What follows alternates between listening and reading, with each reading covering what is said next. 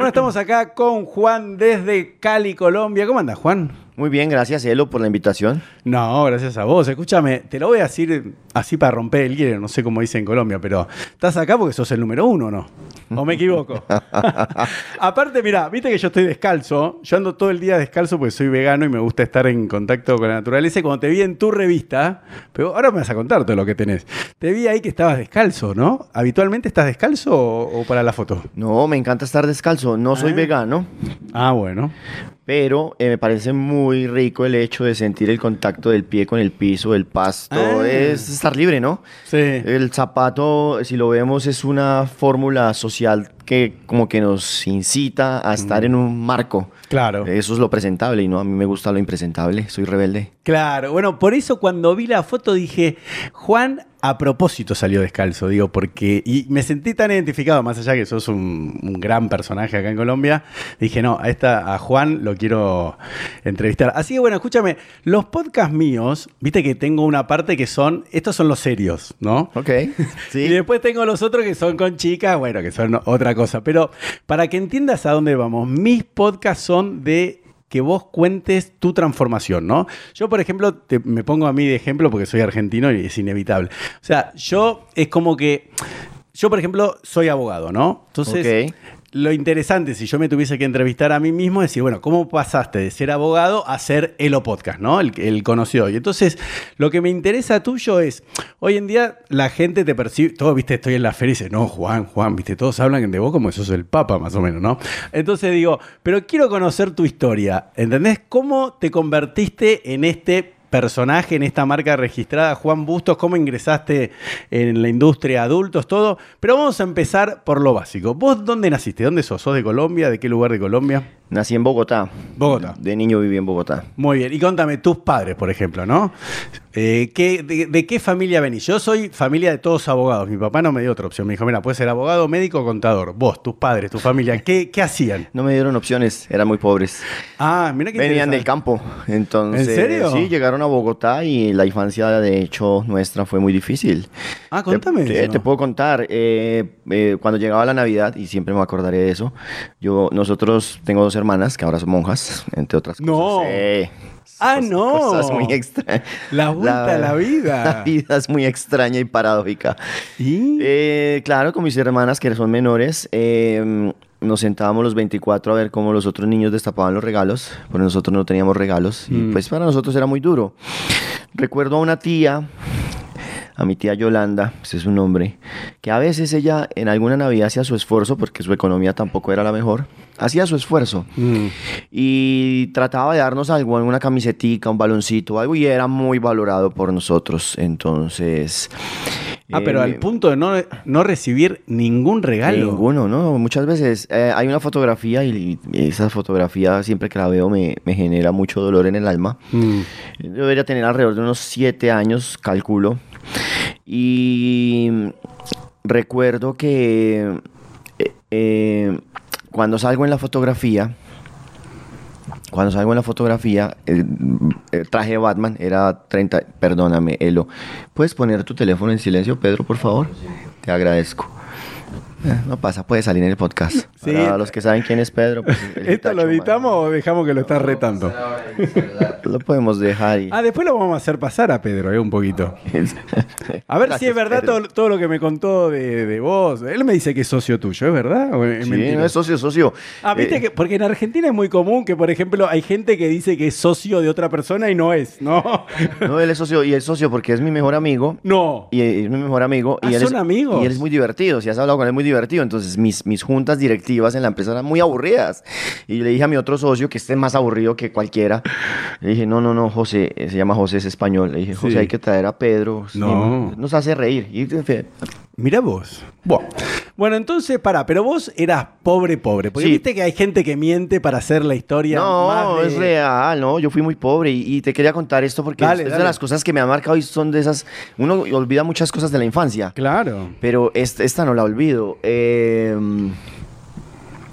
era, era 31 de octubre, Día de Niños, eh, y yo tenía un traje de Batman que me quedaba cortico, entonces yo supongo que quizás lo usé a los cuatro años, no lo sé. Era. Sé que mi mamá lo tenía guardado, sé que me lo puso y tú sabes que te queda arriba de, las, de los tobillos, abajo de las rodillas, muy cortico, muy cortico.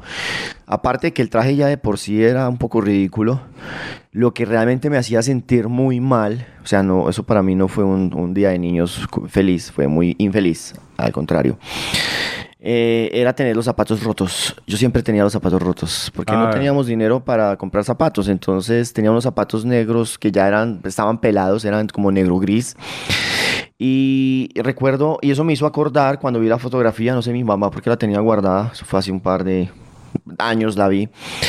Veo la fotografía, veo los zapatos y me acuerdo todos los días cuando yo tenía los zapatos rotos y en Bogotá, estábamos en Bogotá en mi infancia, llovía y yo siempre era una lucha constante con mis zapatos rotos, tratando de poner algo para que no se me mojaran los pies, porque tenía los huecos en la suela, entonces yo inventaba de todo, cortaba suelas de cartón, no funcionaba, suelas de cartón con, con plástico, no funcionaba, caucho, no funcionaba, nada me funcionó, entonces siempre tuve, ahora de grande tengo una especie de obsesión con los zapatos, aunque me gusta estar descalzo, Claro. no soy hombre de estar gastando, no sé, te digo, camisas, pantalones de marca. No me interesa la marca, pero los zapatos, Sí.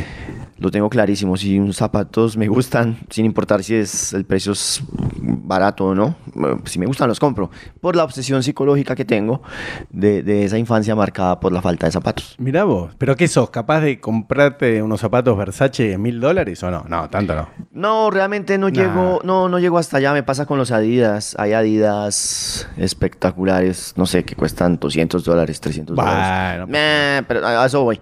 Pero acá en Colombia, no sé cómo será en otros países, venden muchas réplicas AAA. Sí. Por favor. Voy y las busco. AAA. Ah, no. Eso. Sí, de hecho, estos que tengo Adidas, Puma, son AAA. Voy y los busco AAA. No sé, me costarán ¿En 40 o serio? 50 dólares. Ah, prefiero eso. Está bien.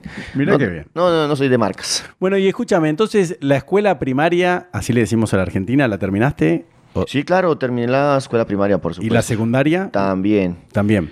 Y, y siempre la condición económica era igual. fatal. Y mis padres nunca me... No fue como a ti, que te dijeron, tienes que ser abogado, médico, ¿y cuál era la otra? Contador. Y contador. No, a mí no. Mi papá era como, trabaje, Está muy bien. la vida. Pero, pero ¿Y? no había opciones de ir a la universidad. Ir a la universidad era impensable. ¿Y a qué edad tuviste tu primer trabajo, por ejemplo? A los 15 años. A los 15 años tuve mi primer trabajo y ahí descubrí que trabajar era muy maluco. Que yo no quería trabajar. Maluco en Colombia es muy aburrido, muy, muy horrible. Sí. No, no es algo que quieras hacer, por eso a la gente le pagan. ¿Quién quiere trabajar? Nadie quiere trabajar. Sí, Entonces, a o los ser 15 em- empleado, ¿no? Yo hoy en día digo- Absolutamente.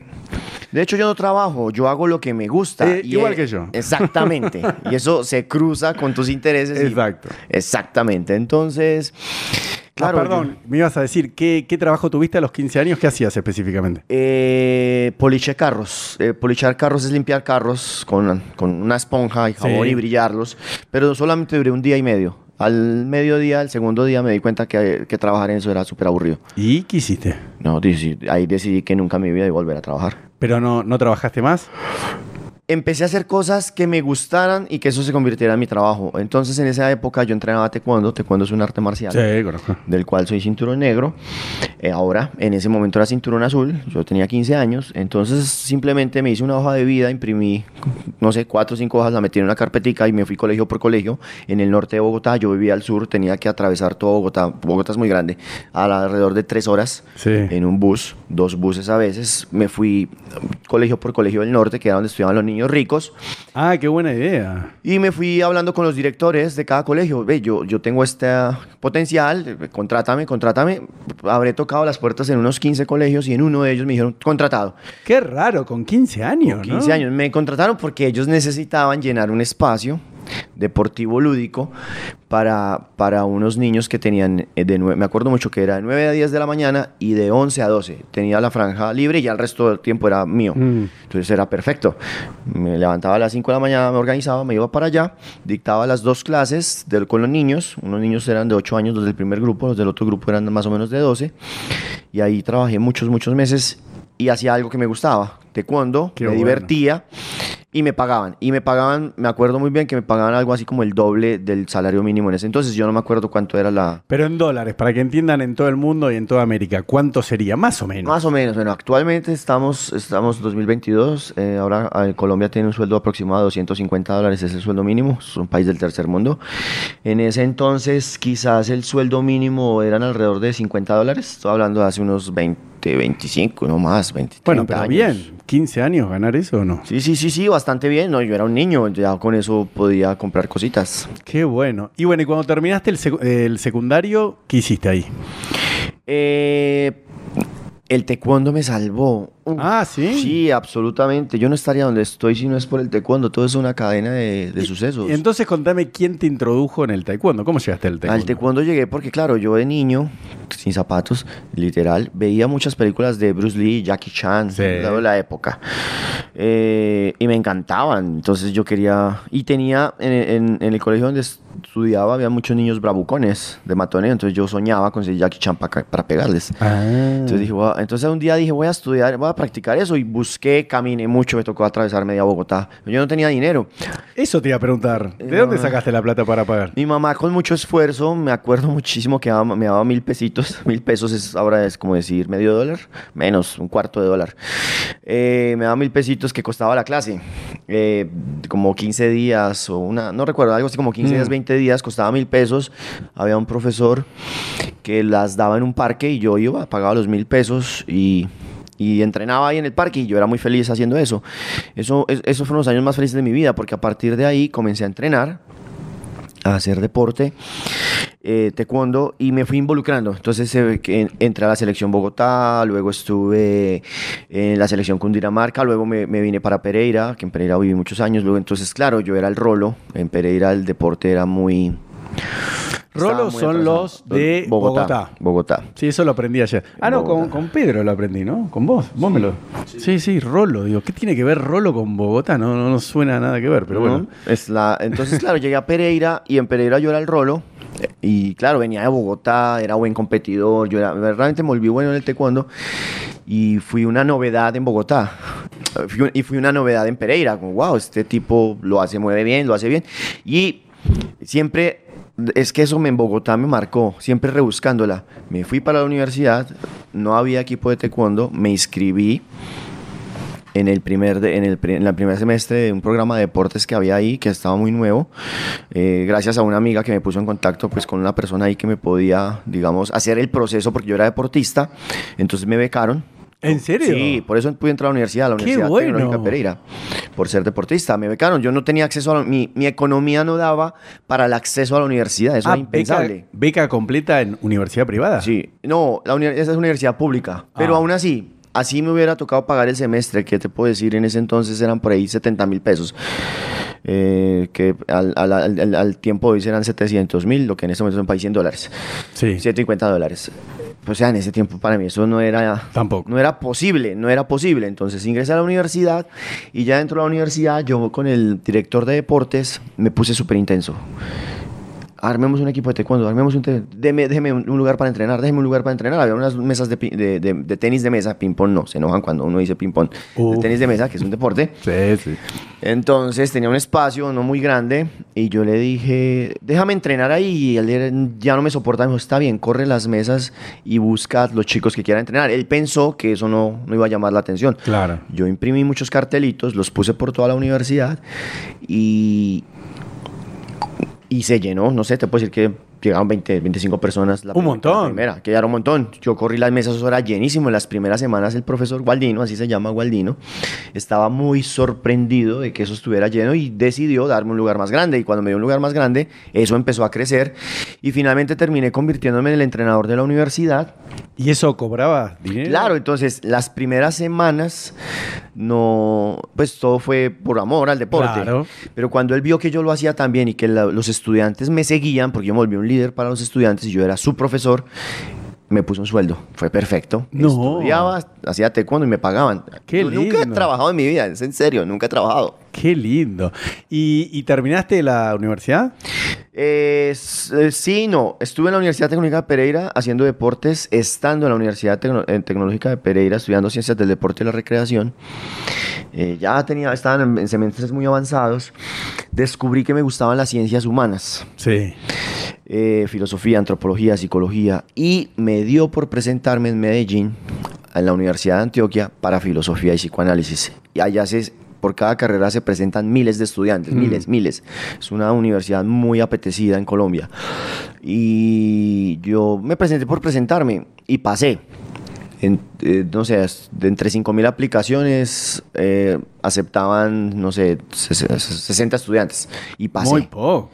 Pasé, entonces al pasar dije, no, me quedo en Pereira, me voy para Medellín. Termino la carrera, me voy, dije, me voy. Y me fui para Pereira. Y de Pereira me fui para Medellín. Y empecé a estudiar en la Universidad de Antioquia filosofía y psicoanálisis. No. Así, así. Y, y, y entonces, porque sé que vamos hacia el tema de la webcam, lo uno es No, tenemos que, claro, ¿cómo llegamos O sea, entonces, ahí? entonces, entonces ahí viene el- es- es- sin lo uno no hubiera pasado lo otro y Claro, lo otro. quiero Y todo viene desde la infancia, mira, todo está conectado. Sí. Desde los zapatos, haber ido a buscar, querer ser como Jackie Chan, buscar el profesor y pagar los mil pesos, irme para Pereira, entrar a la universidad, ser profesor de taekwondo, darme cuenta que en la universidad de Pereira Mm. que no quiero hacer deporte, pues tener como carrera las- los deportes sin una ciencia humana, presentarme a Antioquia, te- llego a Medellín sin nada, llego sin, igual sin dinero, o sea, con los bolsillos vacíos. Uno, aquí en Colombia decimos unos corotos, corotos son unas cositas, unas ollas, Mm. uno- unas almohadas, unas cositas que me empacó mi mamá y llegué a Medellín, a un garaje, a vivir a un garaje, eh, que me costaba muy barato, no sé, 50 mil pesos en ese tiempo, 50 mil pesos, ahora es como decir, digamos 500 mil, lo que sería algo así como 100, poco más de 100 dólares, 100 dólares. algo, algo así para vivir mensual, pero no los tenía, yo dije, pues allá me la rebusco. Tendré que buscar trabajo, fue lo que pensé. Entonces, ya estando en la Universidad de Antioquia, yo vivía en una situación económica muy... Perdón, ¿qué edad tenías para que nos ubiquemos todos? O sea, 22, 20, Más o 20, menos, sí, 21. más o menos unos 22, 23 años. Ok. Más o menos, más o menos, más o menos. Bueno, ¿y? Y estando ahí, en la Universidad de Antioquia, apliqué lo que había aprendido en la Universidad de Pereira. Empecé a dictar unos... eh, hice un poco lo que había hecho a mis 15 años. Me fui colegio por colegio de bachillerato ofreciendo programas de desarrollo humano porque lo había aprendido en la Universidad de Pereira. Ah, ok.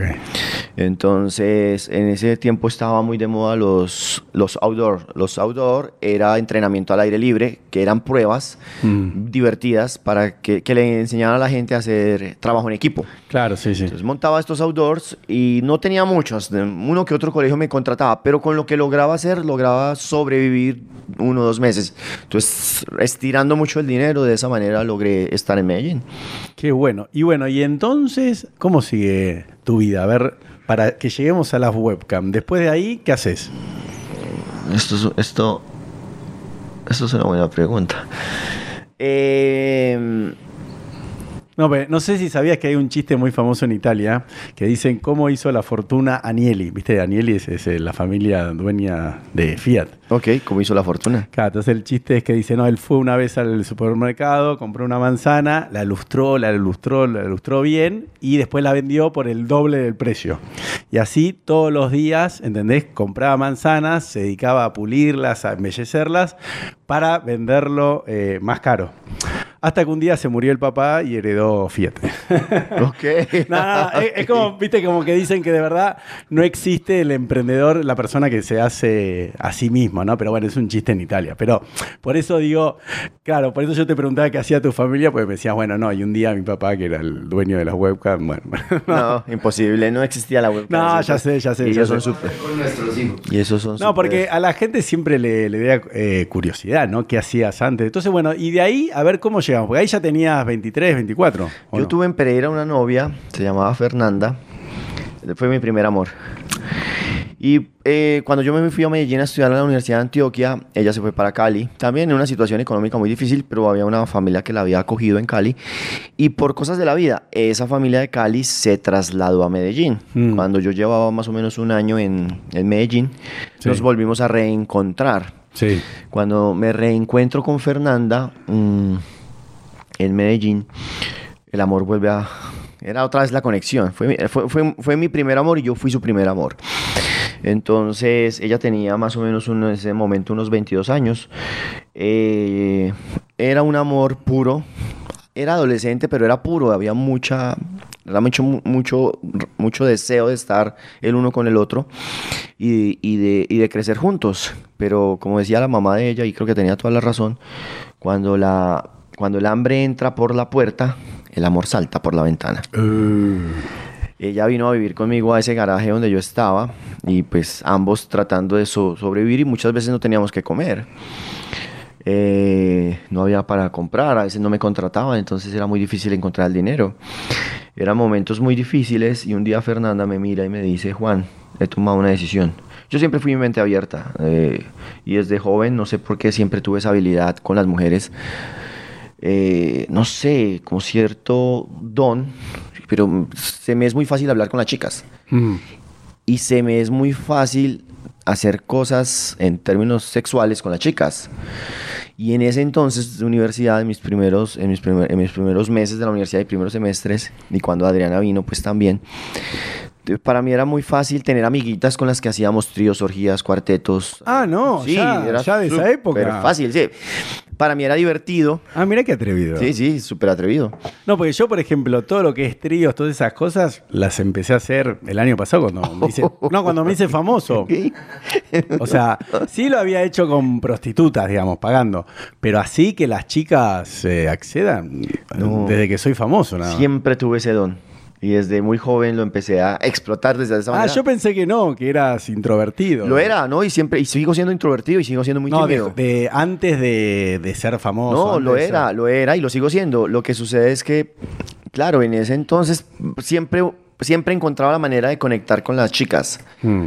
a, pas- a pesar de mi timidez y de mi introversión. Entonces, logré hacer cosas, tríos, orgías, cuartetos, intercambios. Casi que monté un bar swinger en el garaje. No. Era muy divertido y cuando y Ah. Adriana se me juntaba a todas esas cosas, pero ella también le gustaba disfrutar. Entonces hacíamos todas Pero- esas cosas juntos. ¿Quién? ¿Adriana? Eh, No, Fernanda me dijiste, te estás equivocando. ¿Adriana es otra, o no? No, no, no, no. Eh, Ah, estaba ahí- cambiando el nombre, pero ya lo dije, entonces seguirá siendo Adriana. Ah. Estaba cambiando el nombre porque cuando salga este podcast no quiero. Bueno, si no lo Estaba cuidando su, su imagen. Bueno, si Ya no lo lo, dije. Si no lo sacábamos, no pasa Está bien. Después vemos. Bueno, y entonces estabas ahí con los tríos, las orgías, ¿y qué hiciste ahí después? Entonces, claro, la que era mi novia, eh, pues disfrutamos todo esto, pero bueno, eh, finalmente había momentos muy difíciles eco- económicos. Sí. Y un día Fernanda me dice, eh, bueno Juan, tenemos que hablar. Esto está, esta situación está muy complicada. Pues nos van a echar del apartamento, del Garaje. del garaje. Esto ni que era un apartamento. Pues para mí eso era un palacio, pero, pero bueno, eh, nos van a sacar de este, de este garaje. No tenemos para pagar arriendo. Estamos atrasados hace dos meses. Tenemos que hacer algo. Y yo era pensando, pero ¿qué, qué, qué podemos hacer? Era un tema muy difícil para mí. Entonces ella me miró a los ojos y me dijo, Juan, he decidido prostituirme. No. Para mí fue como, me quedé en shock, me quedé frío. Yo la miré a los ojos y me, Ah, no me la esperaba que te diga eso. me lo dijo. He, he decidido Ah, yo pensé que ella te iba a dejar, te iba a decir, no, mira, te No. dejo. Me dijo, he decidido prostituirme. Encontré un bar que se llama La Barra Show San Diego de Medellín, en la 33. Me dijo, encontré un bar en la 33. Fui a la entrevista y pues hay que trabajar todas las noches, llegar a las 7 de la noche hasta las 3 o 4 de la mañana y lo que uno se haga eh, en la noche, pues estando con los, con los hombres. Yo quedé en shock, yo quedé frío, yo quedé, eh, por mi pasaron un montón de pensamientos y finalmente me dijo, eso es lo que voy a hacer, Juan. Yo era mente abierta. Pero perdón, ahí no dependía si seguían estando de novios, porque ¿cómo te va a dar esa noticia como un hecho y vos le decís, bueno, mirá, no quiero salir más con vos, te vas a aco- acostar con hombres todos los días? No entiendo cómo, cómo es Pues eso. éramos de mente abierta, pues por todo esto que te dije que estábamos Ah, haciendo. ah, no estaba en discusión que iban a, a Sí, dejar no, de no, salir. No, era que me, no, no, no, no, Ah, porque siempre fuimos de mente abierta y pues ella me lo estaba comunicando y yo no podía. Yo soy de mente abierta, pero no para tanto. Ok, entonces eso me pasó. Eh, fue su primera noche, fue su primera noche. No, fue. Fue, fue a su primera noche en la barra Show San Diego. Yo no podía dormir, di vueltas en la cama, daba vueltas, daba vueltas, daba muchas vueltas. Llegó como a las 5 de la mañana, me levanté automáticamente. Me dijo, llegué muy cansada, se quitó los tacones. unos- me recuerdo que tenía unos tacones, calenté agua, eh, puse un balde, la senté.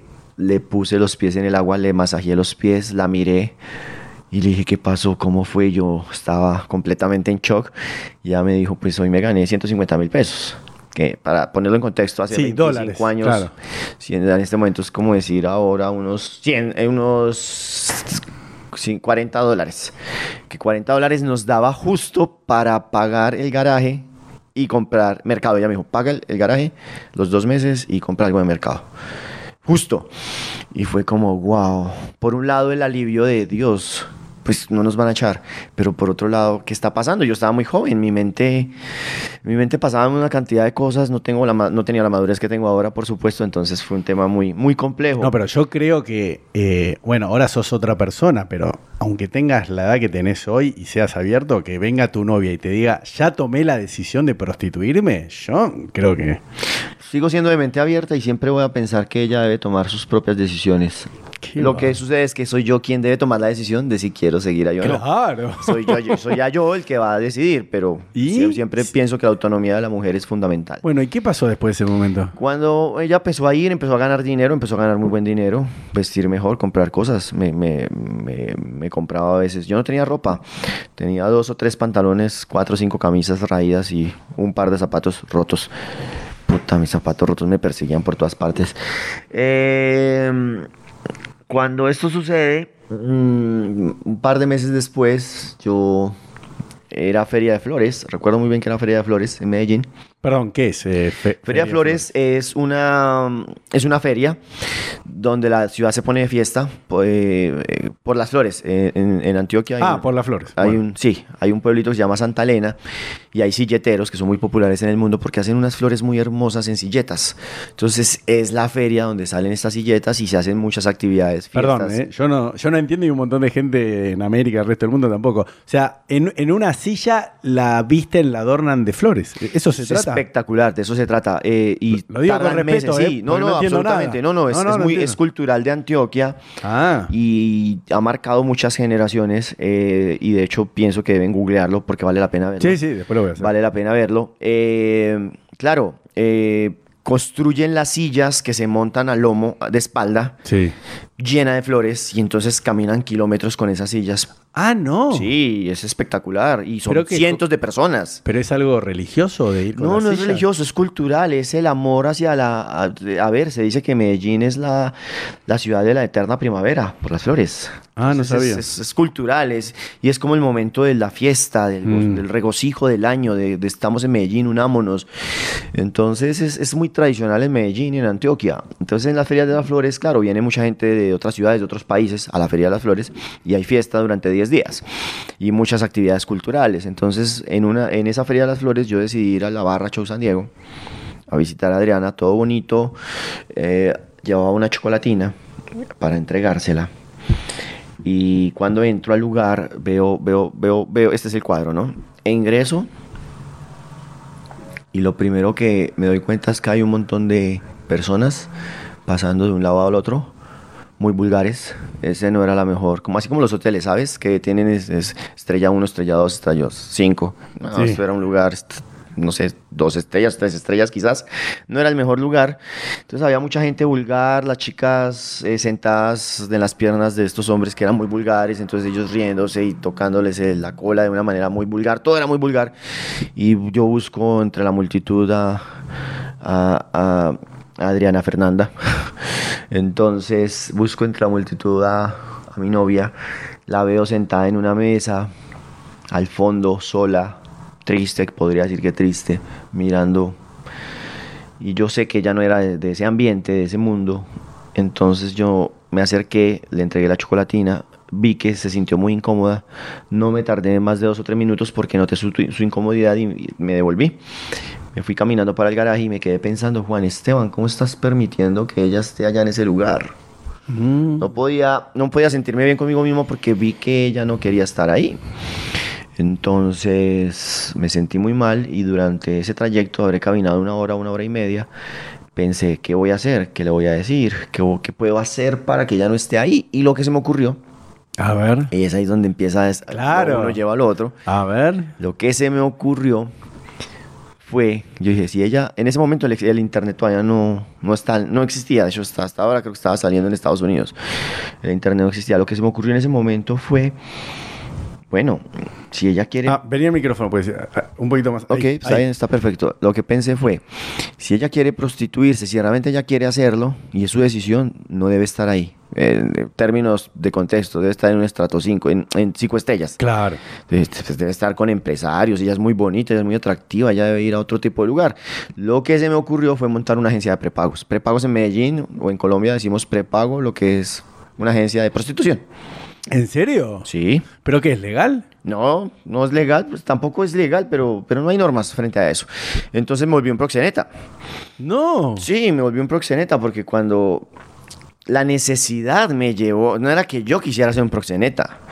¿Sabes qué? Disculpame que te interrumpa, pero eh, yo viste muchas chicas que entrevisto en Argentina, m- muchas, más del 60% tiene OnlyFans. Y, Sí. y muchas están casadas con hijos y muchas están de novios que tienen eh, relaciones de dos, tres años, que yo por general digo que son las más exitosas, ¿no? Porque los hombres las ayudan.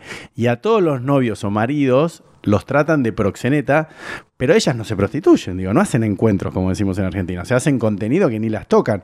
Pero eh, los maridos y los novios cargan con el estigma que en todos los comentarios le ponen decir al proxeneta.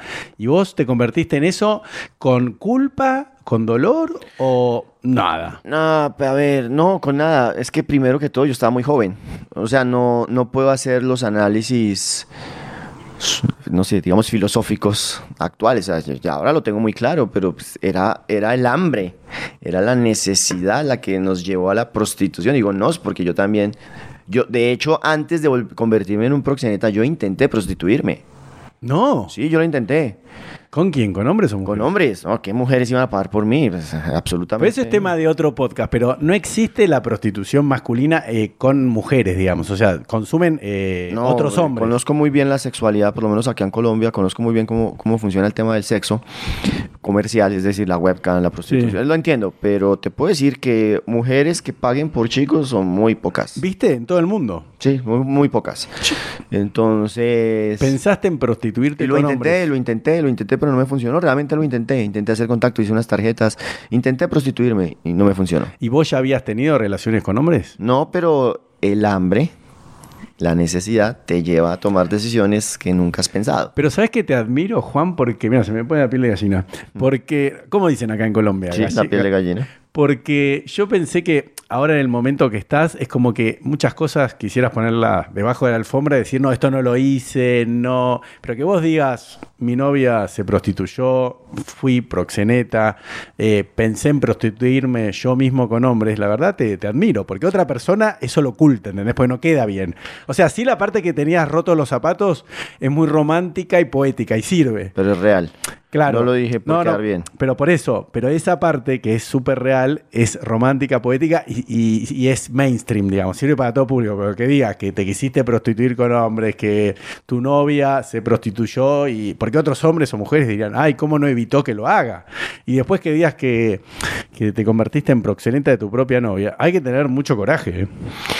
Hay que ser honesto, ese es el problema de las personas. Tratan de vivir en una mentira, en un autoengaño. Y pienso que ahí es donde está parte del, del problema. Es decir, hay que decir las cosas como, como son, reales.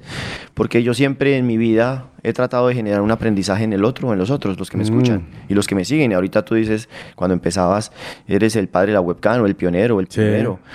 Pero yo no lo hago por ser el padre. Bueno, sí lo fui porque empecé, pues esa, esa parte ya ahorita te la cuento. Sí, sí, ahora llegamos. Ahora te la cuento, pero el tema es que yo nunca pensé, o sea, siempre fui yo y yo siempre fui transparente porque quiero enseñarle algo a las personas que de esto que yo cuento aprendan algo, lo que Mm. sea.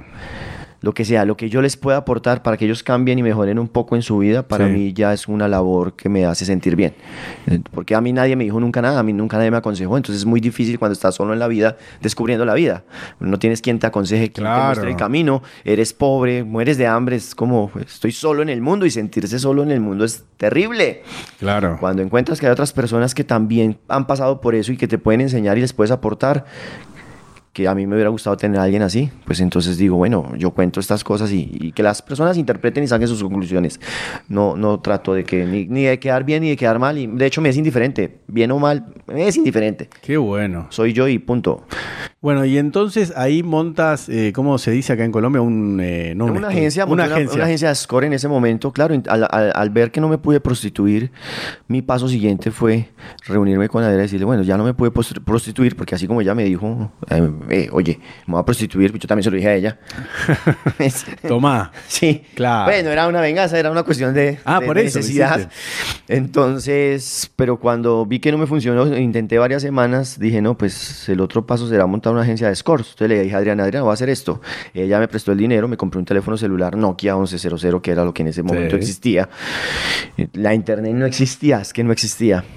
Eh, compré el Nokia, el, el Nokia 1100, Adriana me prestó para eso, imprimí unas tarjeticas y, la- y me fui para unos hoteles y las repartí entre usua- entre, Ah, entre bueno. personas, eh, Sí, sí, sí. dejaba, se las di al, al- al a los meseros, al, al botones, y si algo yo les doy comisión.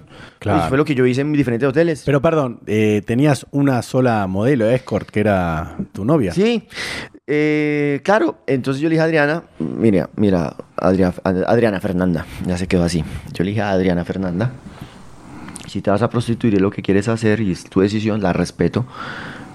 Eh, Ah, acuérdate que tienes que estar enfrente del micrófono. ¿Estás sí, ahí? No? perdón, perdón, sí. No, pues son micrófonos de radio que solo captan acá. Si estás acá, ya no se escucha. Sí, perfecto, otra vez. Discúlpame que te no lo diga. te preocupes, dímelo las veces que quieras. No, no, pues. Eh, entonces, eh, hablo con Adri Fernanda y, y le digo, bueno, si tú realmente te quieres prostituir, hazlo al más alto nivel, con empresarios, con gente que te, que te trate bien, no con esa gente tan vulgar. Entonces, voy a montar una agencia, voy a hacer publicidad yo te consigo los usuarios. Fue lo que yo pensé. Entonces, eh, nunca timbró el teléfono, durante dos meses y medio nunca timbró. Yo, esto no va a funcionar. Yo ya estaba pensando, ahora yo qué hago. Cuando de repente una noche a las 11 de la noche, un- entre semana... un- Perdón, a todo esto, Adriana Fernanda seguía trabajando en ese lugar de dos iba de estrellas. cuando en cuando, ya iba de cua- ya iba menos porque se había hecho algunos usuarios Sí. recurrentes como de buena, como bien, Claro. como llama de mejor perfil y entonces ya más bien la llamaban y ella iba. Ah. Entonces ella ya iba muy poco, la verdad. Cuando de repente, pues pensando que ese no iba a funcionar, dos meses y medio después suena el teléfono tipo 11 de la noche entre un miércoles y me entra una llamada de un venezolano, de un venezolano con dinero que estaba en el Dan Carton y me dice, necesito dos chicas. Entonces yo, ah, Claro, tenías una. tenía una, pero esa una tenía un montón de amiguitas. Ah, ¿y ya estaban Ah, dispuestas? Estaban dispuestas, entonces ya ahí empezó todo. Ella me presentó con otra, fueron, hicieron su servicio. Recuerdo que les pagaron a cada una 500 mil pesos. 500 mil pesos para, para, para hoy, para la época, serían alrededor de 2 millones, de 2 millones, 2 millones de pesos, lo que sería en dólares, sí, siempre en dólares. No, no te preocupes, siempre tengo pendiente los dólares, lo que serían Sí. dólares alrededor de 800 dólares. ¿Cada una? Cada una. No. Sí. O sea, de ganar 40 dólares la primera noche, en una noche 800 dólares. Sí, sí, sí. Ojo, las feministas se van a enojar con vos y conmigo, pero digo, eh, ella había tomado la decisión y vos conseguiste que en una noche gane, no sé qué porcentaje es, gane 800 dólares contra 40 dólares que estar toda una noche con varios hombres. Yo no sabía cómo funcionaba el tema de la prostitución porque yo, yo no conozco ese mundo. Yo estuve ahí por la, por la situación. Lo que yo le dije al usuario, pues a este cliente, me acuerdo muy bien que se llamaba Carlos, el venezolano, lo que le dije al, señor Carlos en ese momento es, él, él fue el que dijo, él, él fue, primero fue el que dijo lo que les iba a pagar. Dijo, ¿cuánto cobras? Eso te iba a preguntar. Sí, él dijo, ¿cuánto cobras? Y yo, eh, yo, yo no sabía. Entonces, en una, digamos que en una jugada inteligente le dijo, ¿no? ¿Cuánto estás dispuesto a pagar por dos buenas chicas? Muy bien. A lo que dijo, a lo que dijo eso. eh, y vos no 500 lo mil- podías creer. No, para mí eso fue Porque como- vos le ibas a decir 100 dólares. No 800. Sí, la exactamente, verdad. sí. No, en serio Exacta, eso es lo que, exactamente, eso es lo que iba a hacer yo, exactamente. Yo no- Porque- Yo no, tenía el contexto de lo que costaba, exactamente. Yo hubiera sido torpe en esa negociación. cuando te dijo eso, vos no, vos dijiste entendí mal, no, te dijo ese número. No, lo, escu- lo, lo escuché muy bien y acto seguido de manera espontánea, lo que le dije, bueno, listo, entonces eso es lo de ellas y mi comisión, No, aparte. aparte, Nah, mi- sos- yo dije, y mi comisión Ah, me la envías con ella y es el 10% de lo que le estás pagando a ellas, fue lo que yo le dije. Entonces, me mandó 80 dólares de una, 80 dólares de otra, me gané 160 dólares para poner en contexto y que ya para mí eso era un dineral.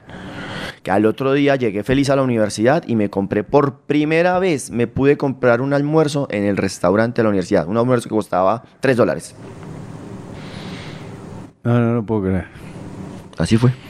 Y bueno, y entonces, a ver cómo llegamos a la webcam de ahí. Entonces, estando ahí, eso es otra cadena de, de eventos. Entonces me empiezan a llamar, ya el teléfono empieza a timbrar. Esta chica me presentó otra chica, me presentaron otra chica, más chicas, más chicas. Eran chicas normales, bonitas, normales, bonitas. Más o menos cuatro o cinco meses después de que ya estaba funcionando esta agencia de prepagos, eh, Adriana Fernanda no duró mucho. Te puedo decir que duró por ahí tres meses en, en esa, en esa agencia que yo tenía, porque conoció un, un hombre colombiano que vivía en Miami, que trabajaba en una multinacional y se enamoró de él. Y él, él se enamoró de ella. No, para de vuelta. Tu novia. Ella no era mi novia. De, de hecho, como... ¿En qué momento se eh, separaron? Cuando... Ah, ahí te salteaste sí, un capítulo sí, del hay libro. sí, sí, total. Ahí hay, un, ahí hay- ahí hay un detalle muy interesante, gracias. Ah, a ver. Hay un detalle muy interesante. Eh, ¿No? Está bien sí, que pregunte. No, no, sí, no, no, absolutamente. Me rompió el corazón porque me dijo, es como dos meses después de estar funcionando, no, menos, un, un mes después de estar funcionando con mi propia agencia de Score, ¿Ella te dejó a vos? me dijo, mira Juan, te amo mucho, pero tenemos que terminar esta relación porque que tú me hayas permitido prostituirme y no hayas encontrado la forma de que yo no hiciera eso, para mí fue, me rompiste el corazón.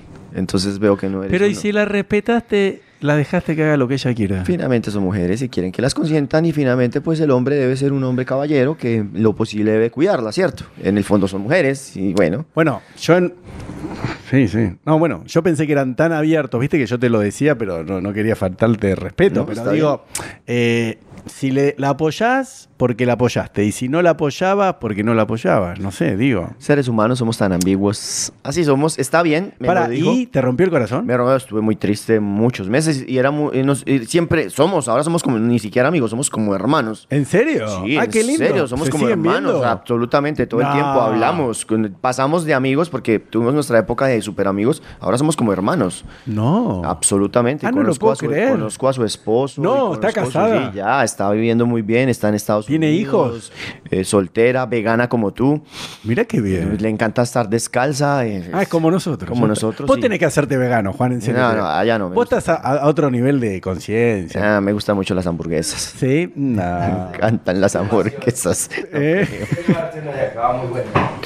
Entonces, bueno, y. Entonces, Che, me, es una película esto. ¿y? me, eh, me rompe, me rompe el corazón.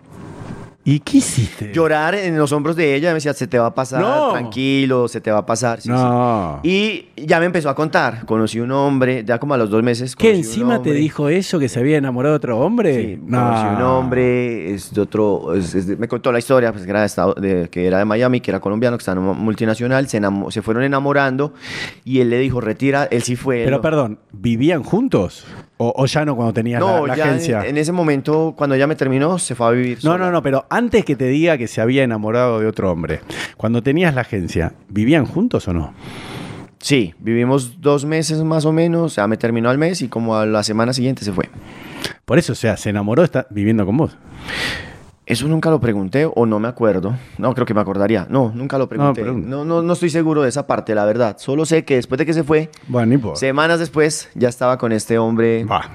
enamorada o viviendo el idilio y realmente fue muy bien porque él le ayudó en muchas cosas. Eh, ingresó a la universidad, le pagó el curso de inglés, que lo aprendió a hablar perfectamente y le puso un apartamento en el poblado, que es una buena zona de Medellín, para que estuviera bien y viajaba mucho con él y se convirtió en su novia y él la cuidaba. Entonces finalmente tuvo un, un- un- un buen final, se casó. Ah, con él se es el, el que está casado actualmente. Qué historia, ¿eh? Sí, se casó y está feliz. Muy bien. Y bueno, y vos, y vos o tú, como dirían acá, ¿qué pasó? A ver, tu- Eh, tu, vida, vamos. eh, bueno, en ese entonces, bueno, con el corazón roto, igual yo seguía con la agencia de prepagos. Mm. Y en mi mente nunca estuvo. Mira, Perdón, ahorita- ¿por qué se dice prepagos acá en Colombia? Quizás por los teléfonos, honestamente, no sé. los- las tarjetas prepagadas que compras Sí. tantos minutos y los puedes gastar. Aquí es como que debe ser por eso. Nunca lo he pensado, pero debe ser por eso. Pagas a la chica y la puedes. Ah, Puedes acceder a ella. Pues parece como que tenías una agencia de celulares. Pero también hay una diferencia. ¿Cuál? La prepago no está en un sitio. Claro, a eso quería saber. Entonces eso le da un estatus. Otro estatus. Por eso es una escort, eso es internacional. Sí, sí, una Sí, escort. una escort es una prepago. Bueno, y entonces. Sí, sí, vayan. Y entonces. Dale, que ahora es la mejor parte, ¿o no? Entonces, eh, aquí se pone, aquí es donde pone interesante. ja. ¿Qué pasó? Aquí es donde pone interesante. Entonces me empiezan a llamar de la agencia y- y las chicas me presentaban más chicas. Pero un día me llama un hombre y me dice, un, un- un inglés, me dice, Juan, eh, ya sabía mi nombre porque en el hotel lo sabía, en el Dan Carton. Me dijo, Juan, me recomendaron hablar contigo, quiero una chimba. Qué chimba. Es que es chimba. No, ayer aprendí de Pedro que es algo positivo, pero no sé No, qué es una pero mujer. en el contexto en el que yo estaba hace 25 años o 30 años, 28 años, eh, lo que sea, Mm. una chimba era una chica, aquí hicimos una chimba, es decir, operada, cabello largo, Ah. súper bonita, alta, generalmente los senos son operados, Muy muy, bien vestida, muy Claro. llamativa, que por donde pasaba todo el mundo la miraba, eso era una chimba. Entonces, uy, Ah. era tan chimba. Entonces él quería una chimba y, el, y las chimbas, Sí. eran, muchas de ellas eran prepago. Porque se hacían chimbas para hacer prepago o Sí. se hacían prepago de, digamos, de, de bajo nivel, por Sí. decirlo de manera, buscaban la plata, se operaban para volverse en chimbas. Entonces, eh, me dice, quiero una chimba. Yo, ¿de dónde me consigo una chimba? Yo solo conocía chicas normales. Yo sabía, porque había escuchado el rumor de que en una discoteca que se llamaba Mangos en Medellín, creo que ya no existe, se reunían las chimbas. Mm. Y yo voy a ir allá a buscar una chimba. Me fui, yo siempre todo emprendedor. me fui para Mangos, mal vestido, pues yo, era un niño, pues yo igual seguía siendo un chico de barrio, Mm. mal vestido, entré a la discoteca Mangos y efectivamente había una matrona, una matrona en la mitad de una super mesa gigante redonda que estaba rodeada de un montón de chimbas, chicas espectaculares, no sé, te puedo decir que habían 30, 40, habían muchas, y ella en la mitad y era con ella que había que hablar. Ah. Claro, yo traté de hablar con ella y ella me ignoró, me vio mal vestido, no Claro. me paró bola. Entonces yo traté de hablar con las chicas a sola y ninguna me paraba bola. Yo era un tipo, yo era un muchacho mal vestido. Entonces yo ya dije, no, esto no funcionó. Y fui al baño y ya me di por derrotado. Cuando de repente, cuando yo salgo del baño, que estaba contigo al baño de mujeres, sale una chica rubia, ojiverde, especta, una chimba, espectacular. Y me mira de arriba abajo. Me dice, ¿estás buscando una chica? Yo, sí, estoy buscando una chica, pero no es para mí. Le expliqué. Tengo un, un- un cliente que está en el Dan Carton y quiere para mañana una chica que sea una chimba. Y ella me miró, estoy seguro que con la forma como me miró estaba midiendo mis palabras. Tú sabes, como este está hablando la verdad o no. Claro, hay que tener cuidado. Viene un hombre mal vestido. Podría estar bien vestido y también hacerte el mal a una mujer, ¿no? Me analizó, supongo que dijo, sí, está diciendo la verdad. Y me dijo, mira, este es mi número, llámame mañana. Me dio el número, y yo, ah, perfecto. ¿Y? Me fui, la llamé a la mañana, cuadré todo con, con la persona que me contrató el servicio de Inglaterra, se la mandé, me, me dijo que le iba a pagar un millón por dos horas, un millón para ponerlo en contexto ahora, debe ser alrededor, pues a lo- al, al dinero de, ahora, es como decir en este momento unos, no sé, 6, 7 millones de pesos, lo que serían alrededor de dos mil dólares No. por dos horas. ¿Qué? Como dos mil dólares, entonces... Pero el precio lo puso el cliente. Eh, sí, es que eso cobraban. Yo sabía que cobraban de un millón hacia arriba, entonces yo dije un ¿Esto millón. cuántos años atrás? Para tener una idea. Más o menos, pues en la webcam en 2022, hace por ahí 25 años más o menos. Ah, tanto. Poco, más o menos 25 años. Entonces, la chica va. Yo nunca había estado en un trabajo con unas chimbas, yo no sabía cómo funcionaba. El chico le dio la, eh, pues este cliente de Inglaterra le dio la plata, ella salió contenta. Gracias Juan, mira, te dejo el teléfono de mi casa porque yo a veces cambio mucho de celular, pues también Nokia 1100 por si me necesitas. Eso se quedó, eso se quedó así. Pará, ¿y vos cobraste una comisión o no? No, yo no sabía cómo cobrar la comisión. Eso. Yo no sabía cómo. ¿Y la chica no te la dio? No. Porque en Argentina te cobran el 30%. No, yo no sabía precio. cómo funcionaba, entonces simplemente traté de decirle, al- le dije al chico, ah, el, el 10, vale el 10% la comisión. Y me dijo, no, a mí no me gustó el servicio, yo creo que era por no pagarme.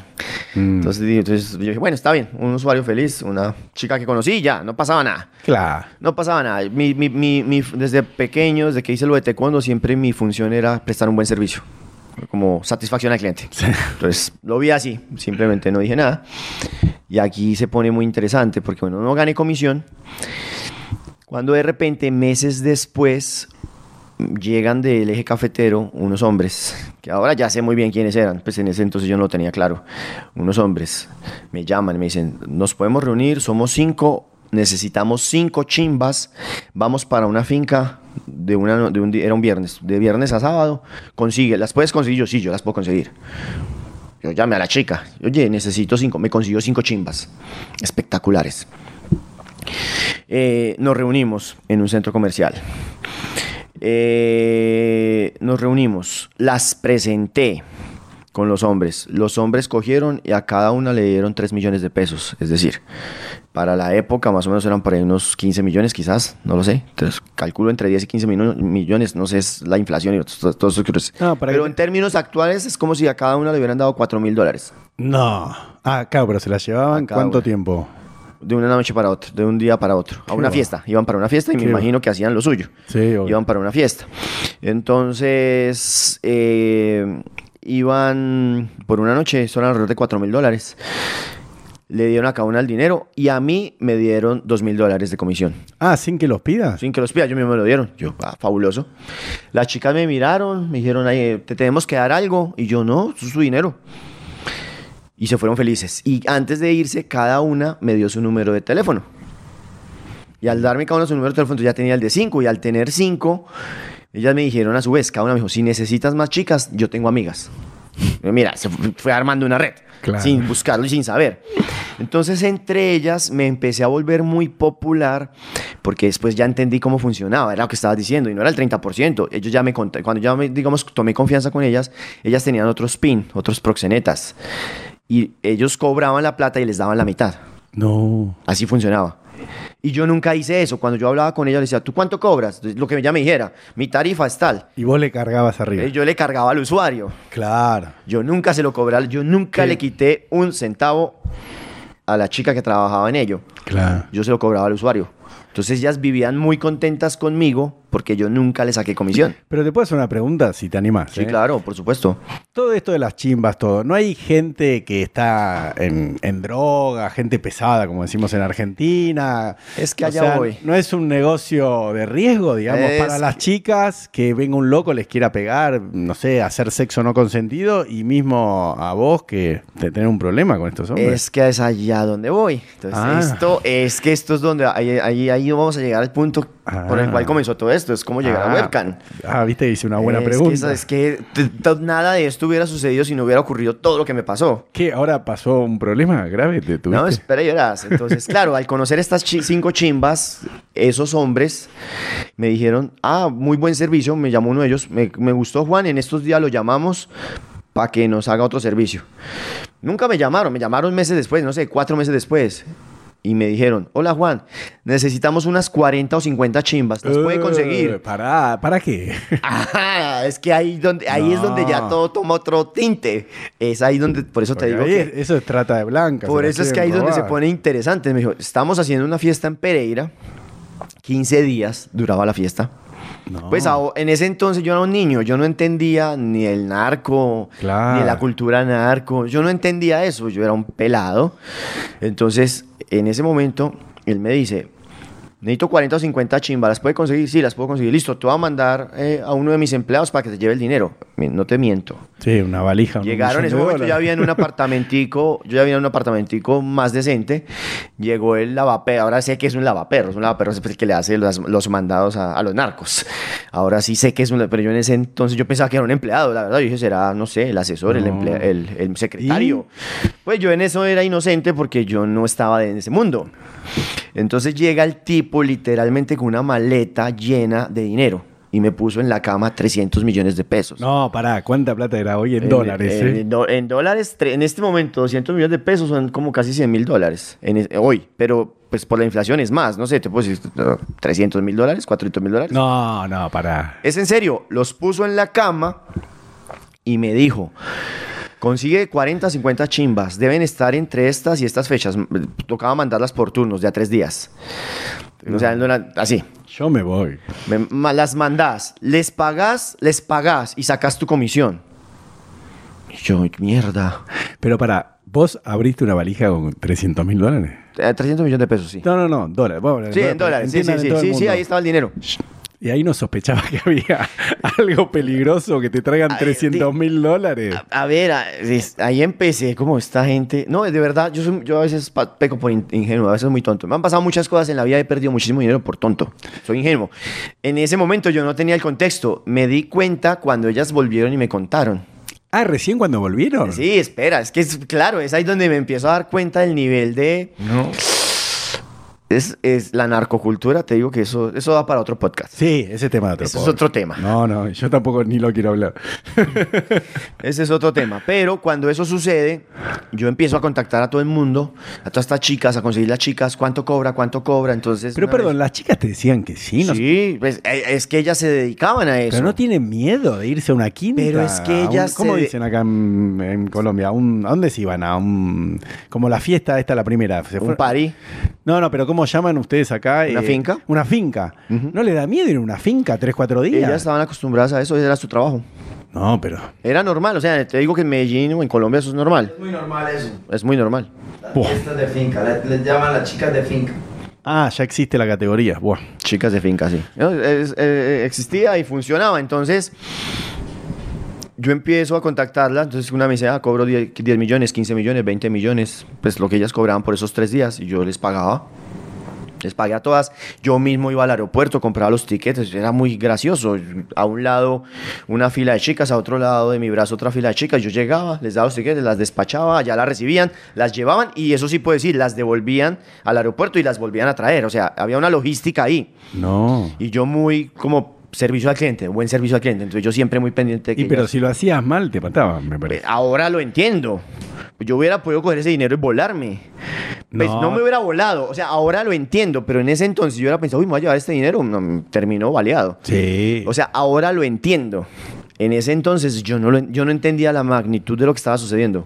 Claro. Estaba completamente inocente. Porque tal vez no hubieses aceptado, ¿no? Si te das cuenta de la... No, del- es que por eso terminé virando hacia la webcam, porque cuando yo mando a todas estas chicas y estoy en el aeropuerto y que todo el mundo me mira extraño y montes chicas y recoja chicas y mande chicas y mande chicas, me- la comisión fue muy interesante.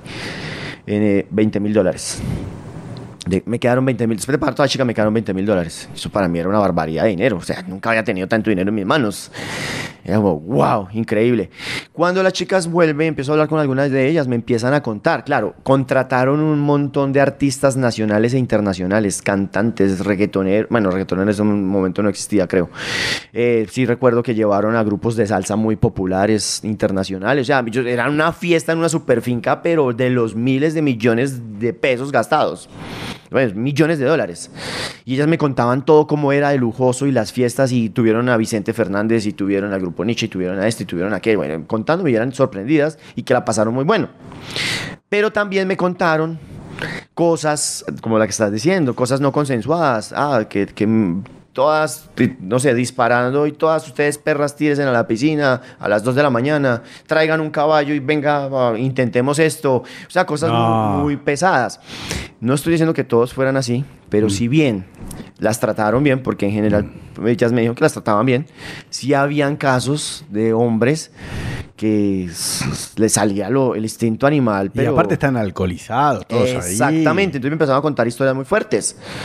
Y yo dije, wow, ahí fue donde caí en cuenta. Yo, si a una chica le pasa algo, yo me voy a sentir muy culpable. Entonces, caí en cuenta de que yo no podía trabajar en eso. Yo dije, no, yo no puedo seguir en esto.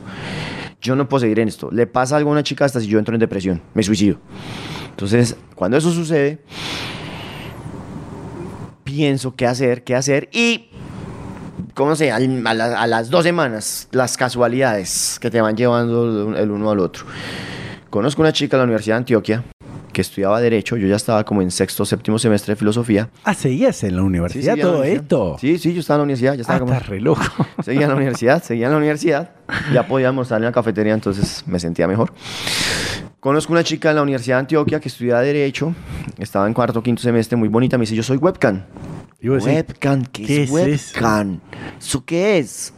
Y me explica. Yo trabajo en una página de lunes a viernes, me pagan a mil pesos el minuto, mil pesos, como decir, van a poner ahora en dólares. Como Sí. digamos que le pagan a un dólar el minuto y me hago eh, mil, do- mil, mil, mil minutos al mes, me pagan mil dólares. Yo, ¿me pagan mil dólares por estar en la webcam de lunes a viernes trabajando cinco horas. Yo, wow, ¿eso qué es? Yo me puse a investigar y le pregunté, ya me dio el nombre de la página, yo fui a mirar. ¿Y qué página era? En StreetMate, trabajaba en StreetMate, que es una página de privados que aún existe. Y yo dije, wow, yo quiero montar una webcam, pero yo no pensé en un estudio webcam y no, yo pensé en una página de webcam. Entonces en esa página de webcam, eh, Ah, crear tu propia yo página. creé mi propia página. ¿Cuánto tiempo tenemos? ¿O cuánto más quieres hablar? Porque No, los podcasts son así. Mientras Mm. esté interesante se habla. No, no hay tiempo, no es la televisión, la radio. voy en la mitad del- Y bueno. de la historia. Dale, ¿y?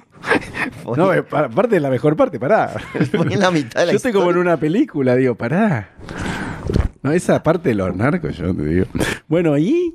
Y entonces. entonces, cuando ella me dice eso, yo creo una página, yo todo, yo siempre tuve como esa vena de emprendimiento de buscarme la vida Mm. sin trabajar, ya te lo dije. Y dije, ah, yo voy a montar una página webcam, estoy en, estoy en Medellín, es la meca de las chimbas. Ah, Pues debo, debo poder, pues fue mi lógica.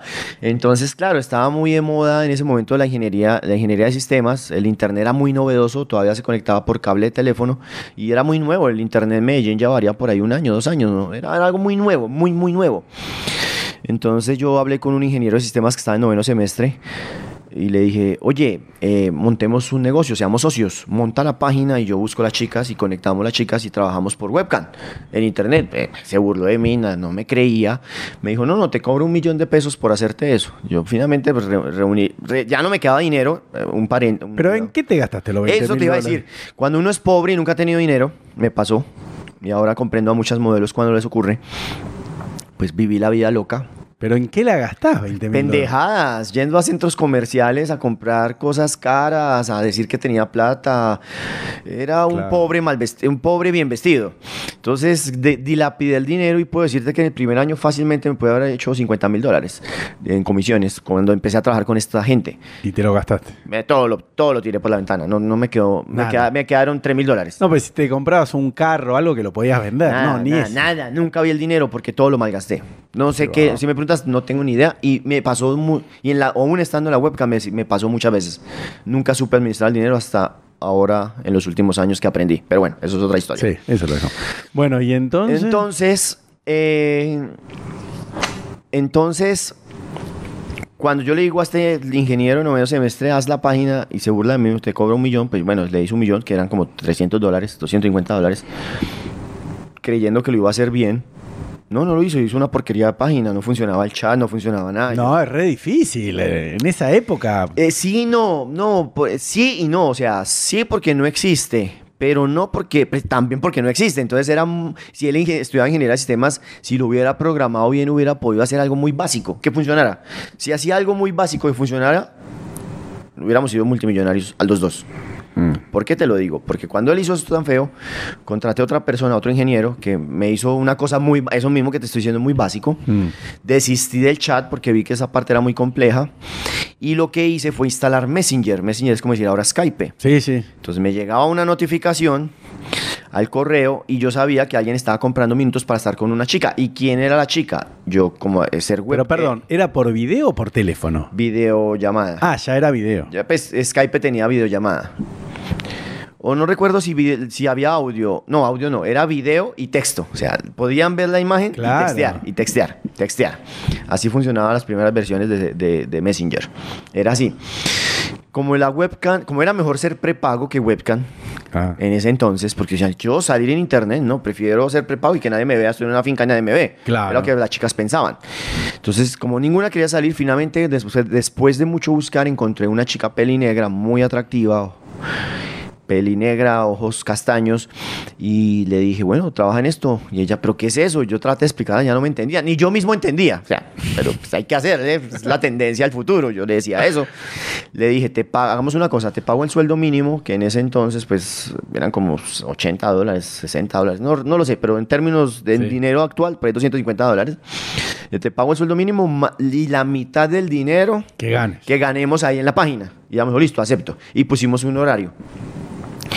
Nunca iba. Pues Pero iba a perdón, ¿de dónde sacaban los clientes? entonces allá voy. Cuando tenía la página, entonces cuando, cuando ella no estaba, por eso tenía una computadora, yo me sentaba en la computadora y me ponía a postear ar- eh, anuncios Sí. en Latin Chat, en las páginas que había de clasificados, clasificados.com. Bueno, Sí. había un listado, yo tenía un listado de páginas, yo mismo, ¿me quieres conocer? ¿Me quieres conocer? Y lo que yo hice con la chica fue que le puse una peluca rubia, unos ojos claros, pues unos lentes, le tomé unas fotos no con celular, en ese tiempo no existían, sino con cámara normal, digitalicé las fotos y las puse en la página que yo hice, que era una página muy fea, pero ahí se veía la chica, decía, ¿quieres conocerme? Ven a, cómprame un show.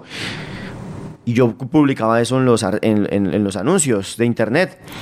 Y me, a la semana, ese fue más rápido que el de las prepago, a la semana ya tenía mis primeros usuarios comprando. E- Era un boom, o sea, era algo que no existía, entonces llamaba demasiado la atención. Entonces ponían su tarjeta de crédito, tuve que hablar con una empresa de Bogotá que estaban haciendo también, porque todo el tema digital era muy, muy nuevo. La empresa estaba nueva, la empresa no sabía qué era entretenimiento adulto, es que ni yo mismo lo sabía. Yo dije, listo, yo le pongo el sistema de pago. Me lo pusieron, entonces yo era un cliente más para ellos. Eh, empiezan a llegar los primeros usuarios a la página, se llamaba juanax.com. Yo era Juan, Juan X. Juana. Ah, Juana. Entonces yo era Juan, entonces dije, voy a llamarlo Juana, como yo, pero en femenino. Sí. Y le puse la X de porno, juanax.com. Es juanax.com. Y la Juana era la chica a la que le tomé las fotos Mm. con la peluca. Sí. Al tomarle las fotos, claro, los usuarios compraban shows. Entonces era, era, siempre me pasaba. Cuando la chica no venía en el horario que quedábamos, compraban minutos. ¿Qué sucedió? Cuando tienes un problema, tienes que resolver el problema. La chica no estaba, entonces ellos compraban el show por el Messenger. Yo los atendía sin poner la cámara, les texteaba, les decía, ellos decían, pon tu cámara, Juan. Y yo, no puedo porque aquí están mis papás. Y los manes se ponían como locos, como, wow, tus papás ahí. Compraban más minutos para seguir hablando conmigo. Entonces, cuando la Juana ya venía, que siempre llegaba cuando no era, yo le decía, Juana, mira, hablé con este, hablé con este, hablé con este, y le decía al chico que estuviera hablando de, de repente conmigo, le decía, mira, ya puedo poner la cámara, ¿estás ahí? Cuando estaban, listo, ya pongo la cámara, yo le contaba quién era, que había hablado con él, le ponía la cámara y ella seguía. Entonces, al ver que era real, los tipos se fidelizaron y comencé a vender en el mes, voy a ponerlo en dólares actuales, alrededor de 4 mil, 5 mil dólares mensuales. Qué bárbaro. Empecé a venderlo y era bien porque yo ganaba el 35%. Entonces era como, wow, esto está funcionando. ¿Y ahí nos llamaste más chica? Entonces a él le dije a la Juana que me presentara otras. Me pre- tuve ocho, me acuerdo muy bien que eran ocho. Tuve ocho en la página y ya en diferentes horarios. Y en mi apartamentico ya tenía dos computadores y se, turna, se iban turnando. Y yo hacía la publicidad. Cada vez que una se desconectaba, yo hacía la publicidad y, y, empezamos a funcionar y me empezaron a entrevistar aquí en Colombia. Como era muy novedoso, que era una página de porno, de webcam, que era webcam. Entonces empecé como a volverme un poquito famosito en la época, hablando de webcam. ¿Hace cuántos años? ¿O en qué año? Para Por ahí que... 22 años. Ah, sí, sí. porque yo lo eso de, los, de las prepago score no duré más de año y medio. Después pasé a la webcam. No duré más de un año y medio. Mm. Un año y un poco más. No duré mucho en lo, en lo de las prepago. Entonces, porque me di cuenta que era más seguro esto. Sí. Que, que es, que aquello de, la- de las prepago. Entonces ahí fue, ahí fue donde di el, el- el- viré hacia la, hacia la webcam. Cuando estoy en eso, lo uno va, lo uno va llevando a lo otro. Cuando estoy en eso, eh, tengo un amigo. Pero perdón, profesor, en esa época existía Jasmine, eh, No. todo- no, nada. No, o sea, vos En ese momento, StreamMate, que yo supiera. Después me enteré que había otra página americana que se llamaba Feel for Free. Mm. También. La Jasmine no sé exactamente en qué momento apareció, pero yo, yo creería que fue unos tres, entre 3 y 5 años después. Qué bárbaro, estás antes que. Sí, sí, no, yo- no te puedo decir que estuve en los inicios. Estuve en los inicios de la webcam en Colombia y del mundo. Y del mundo. Estoy segurísimo. Estuve en los inicios. Qué bárbaro. Estuve en los inicios.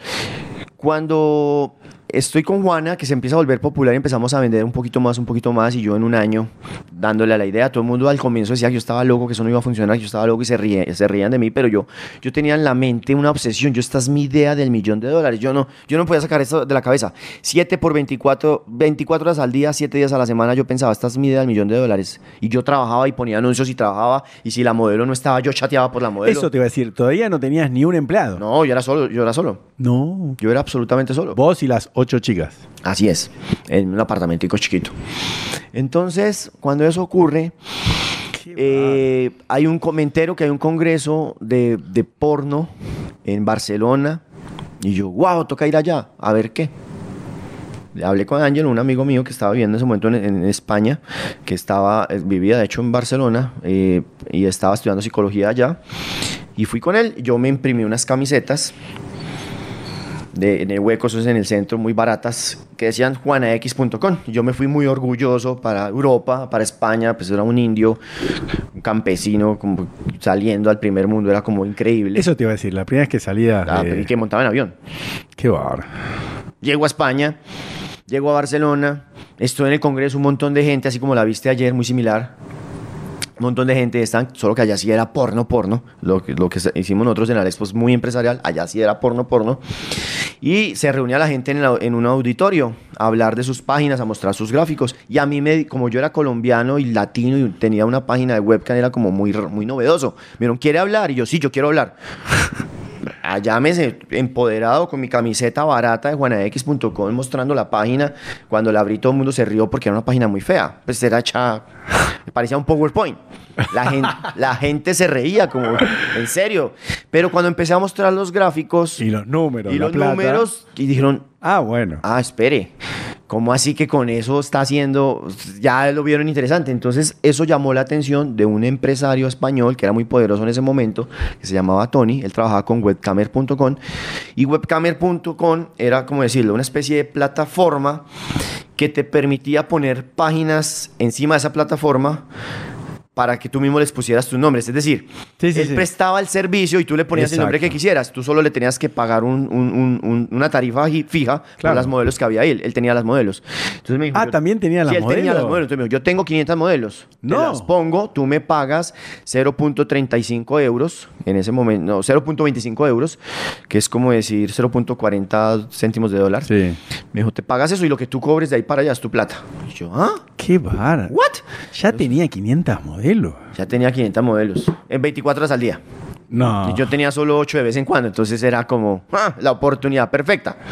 Pero, ah, y hablaban español para colmo, porque eran. Y eran España, sí. Pero fíjate, esas páginas eran muy populares en Argentina en esa época. ¿Sí? No en Colombia, en Argentina. Muchas de esas modelos que estaban en esas páginas como Sexole, España Camps, por después las conocí, y Webcamer, eh, eran de, se les decían páginas minuteras. Y muchas eran argentinas, porque tú te conectabas y cada vez que un usuario entrara te iba pagando por minuto. Te pagaba centavos, o sea, te pagaba muy poquito, pero entraban muchos a la vez. Eh. Entonces, claro, cuando sumabas salías con muy buen dinero al mes. Era perfecto.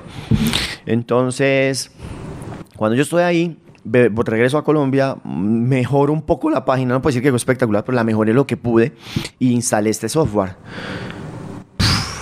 Mira, me disparé. En Claro, sobre tu propio dominio, juanax.com, ya estaba sobre esta plataforma del español con 500 modelos 24 horas al día. Exa- Me disparé, me disparé.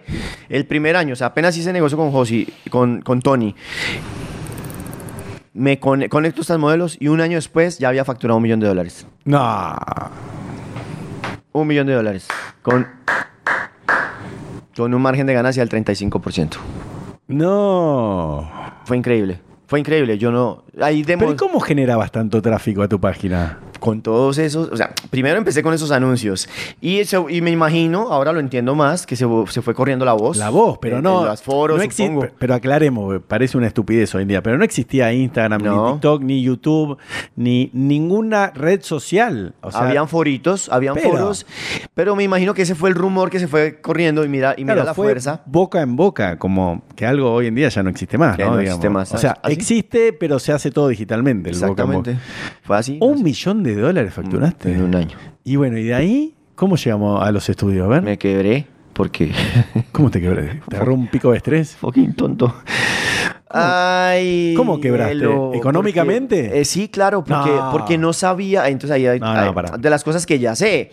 ¿Qué hiciste ahora? Con- Confésame, a ver, ¿qué ¿Qué hiciste? hice? Nada, primero me enamoré de una chica, otra, mi segundo amor, que fue Ana María. ¿Y? Me enamoré perdidamente de Ana María. No, pero me- empecemos por el título como si fuese un diario. ¿Cómo cómo quebraste económicamente? Perdiste 350 mil dólares. No, se- no se puede. Si te doy una valija para que los prenda a fuego, es más difícil. Pregúntale a una modelo webcam y... No, pero- No, pues, precisamente son de esas cosas que gastas es- el dinero y nunca lo ves. Ya me confesaste que gastaste 20 mil dólares. Eso es entendible, pero 350 mil dólares. Sí, sí, sí, porque no, no te puedo decir qué hice. Sé que sé, sé varias cosas. Uno, me empecé a sobregirar en los pagos de la misma empresa porque dejé de trabajar. ¿Cómo? Me enamoré, Sí. vivía muy pendiente de la chica de la que me Sí. enamoré y dejé de prestarle atención al negocio. Sí, entonces. Al dejar de prestarle atención al negocio, contablemente siempre fui un desastre. Hasta hace un poco, par de años que Sí. finalmente logré concentrarme. Entonces, eh, tenía mala administración económica, no sabía de dónde venía el dinero, para dónde iba. Yo solo hacía pagos, pagos, pagos, me entraba dinero, salía dinero. Claro, porque vos le tenías que pagar al español. Al español, al español ya tenía, digamos, unas micro formas de hacer publicidad y de pagar publicidad. Ya tenía, había contratado un equipo de tres personas para trabajar conmigo. Mm. Eh, y dejé de trabajar. Entonces me asocié.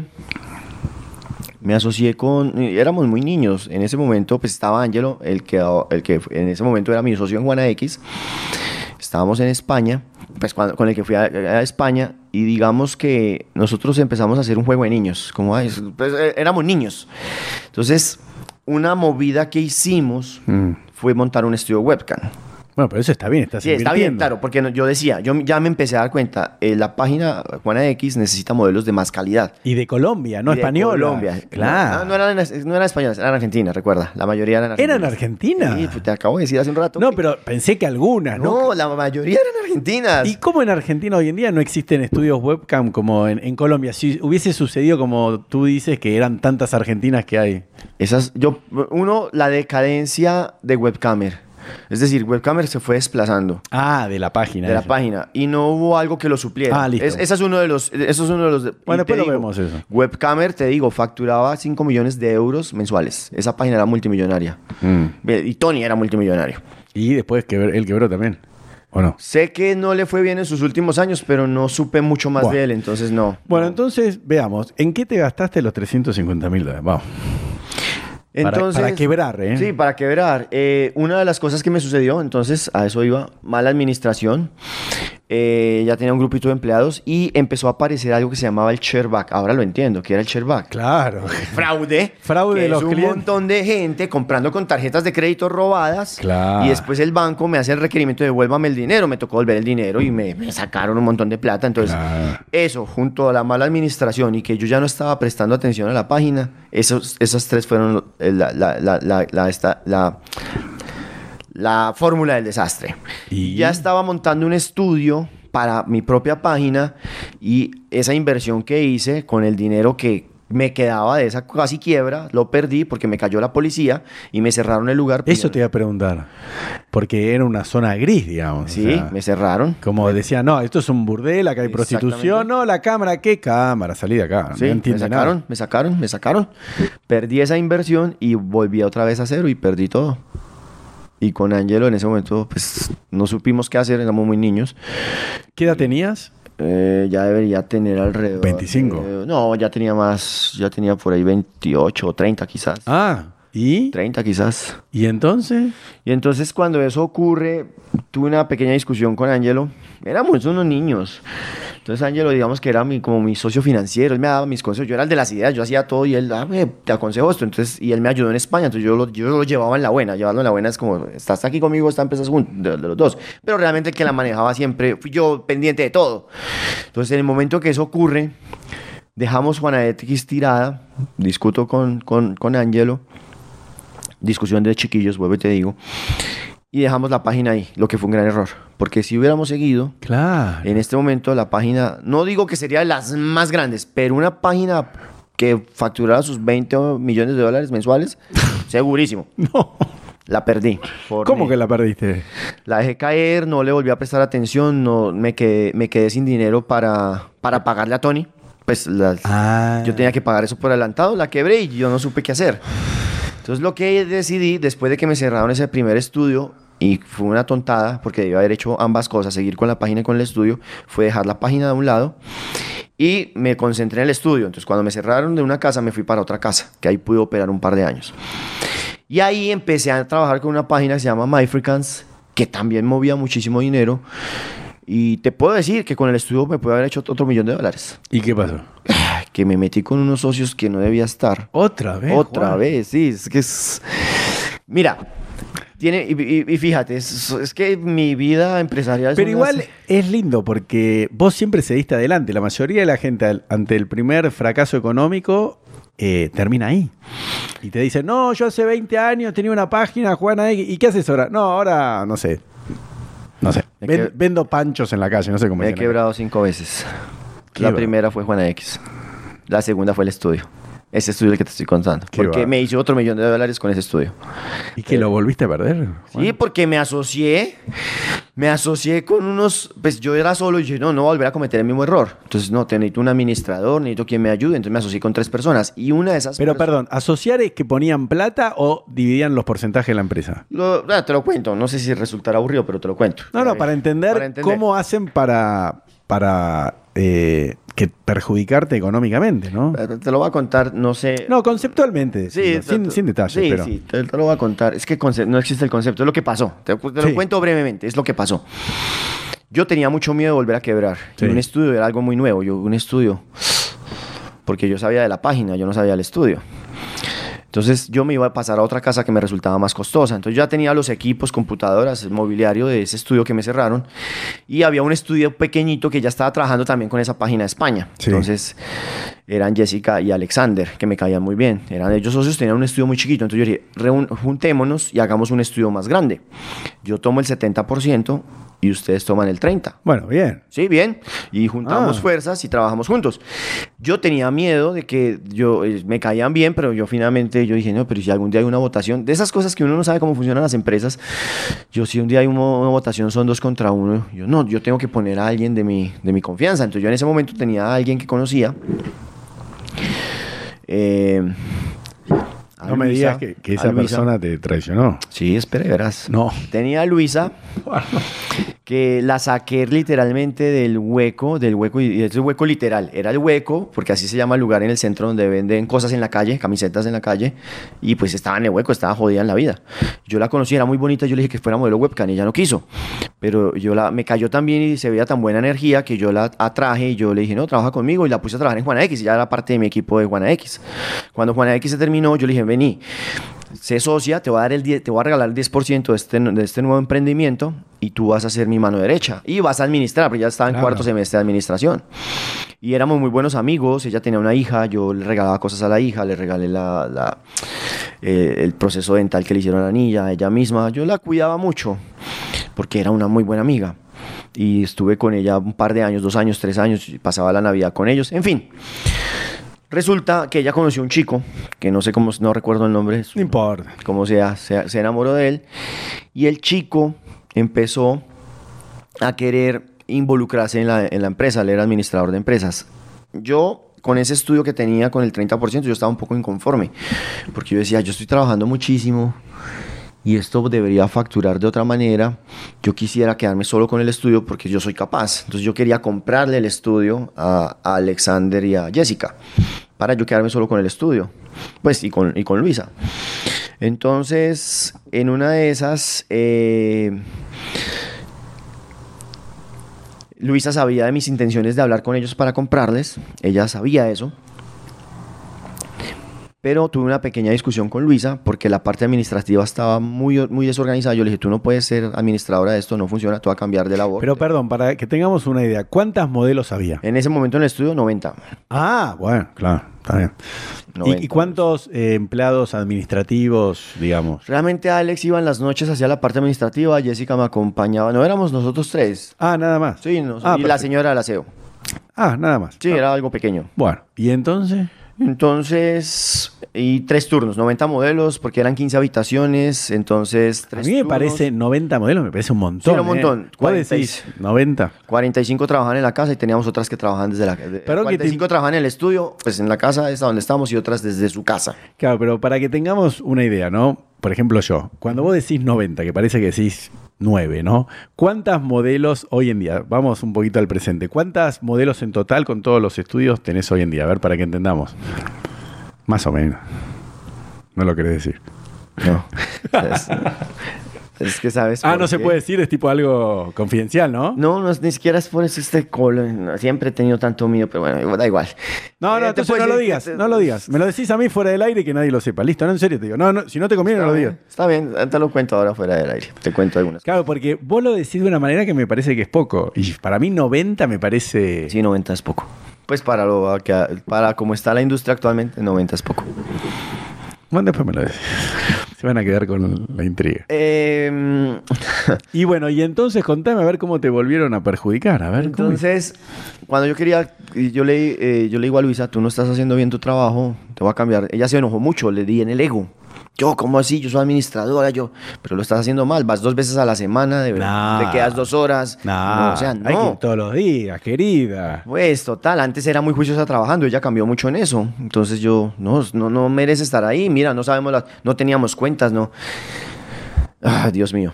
No, porque aparte, digo, ya en esa época las 90 modelos, ¿no? Para entender, eh, ¿sobre qué plataforma hacían las videoconferencias? Ya sobre algunas que existen hoy en Sí, día. ya, MyFri- MyFrican. Estábamos trabajando en una página llamada MyFrican. Ya había una de tokens. Bueno, pero por MyFrican. eso había que después repartir la plata, Sí, cobrar las sí, modelos, sí. sacar Nosotros la plata. el dinero. Es un problemón. Sí, sí, y montamos toda la estructura y les pagamos a las modelos, nosotros sacamos un porcentaje, les pagamos el, el 60% a las Ay, modelos. pero digo, si hoy en día es difícil a veces sacar la plata, como dicen, de OnlyFans o de otros lugares, me imagino hace Ah, 15 sí, no, años. Al, al contrario, era más fácil. Ah, más fácil. No. Era, era mucho más. Muchísimo.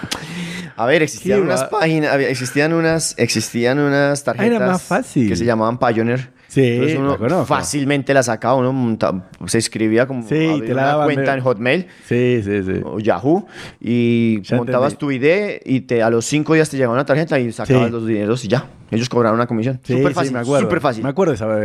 Fácil. Cuando era la tarjeta. Sí, la tarjeta, súper fácil. Sacar el dinero era muy fácil. Te cobraba una comisión alta, parecía, pero para vos no. no, porque- pues no, eso ya estaba. en- Pará, ¿y lo podías sacar en dólares acá en Colombia o en No, peso, peso, colombiano? eh, me, lo pas- me lo sacaba en moneda local, en Buah, el país donde no importa. Entonces era perfecto. A mí me daba pesos colombianos. Ah, Yo- mejor, porque las chicas querían peso yo- colombiano. sí, total. Yo les daba pesos, lo convertía al cambio, les pagaba. Bueno, y entonces, ¿cómo? ¿Qué pasó ahora? A ver, Juan. Que entonces teníamos ese desorden administrativo otra vez. Y yo ya le tenía miedo a eso por lo que me había sucedido en Juana X. Y yo le dije a Luisa, no, no podemos seguir. La despedí. Se enojó mucho. Y yo le dije, esto sí es mucha malparida. Malparida es una palabra en Sí. Colombia que suena agresiva. Es grosera. Ah, se lo dijiste a ella. dije, eso es mucha malparida, pero en el sentido de, pero mira todo lo que te- todo lo que estás haciendo mal y me venís a decir. Claro. Entonces, bueno, le dije eso al otro, entonces, al otro día. Me, me puso una cita, yo pensé que para arreglar las cosas, y estaba con el novio. Me fui a una cafetería, estaba con el novio, porque está con el novio.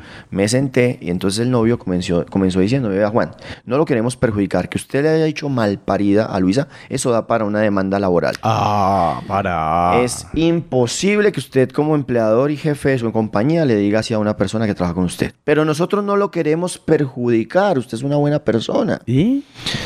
Sé que queremos, sabemos que quiere comprar el estudio. Entonces, a ver, ese estudio en este momento factura ah, mensualmente 100 mil dólares promedio. Eso quiere decir que si sumamos, si multiplicamos eso por un 12 meses, esos son 1.200 dólares, eh, un millón son? doscientos mil dólares y ella tiene el 10%. Cómprele el 10% a Luisa, No. que son 120 mil dólares. Dele ese dinero.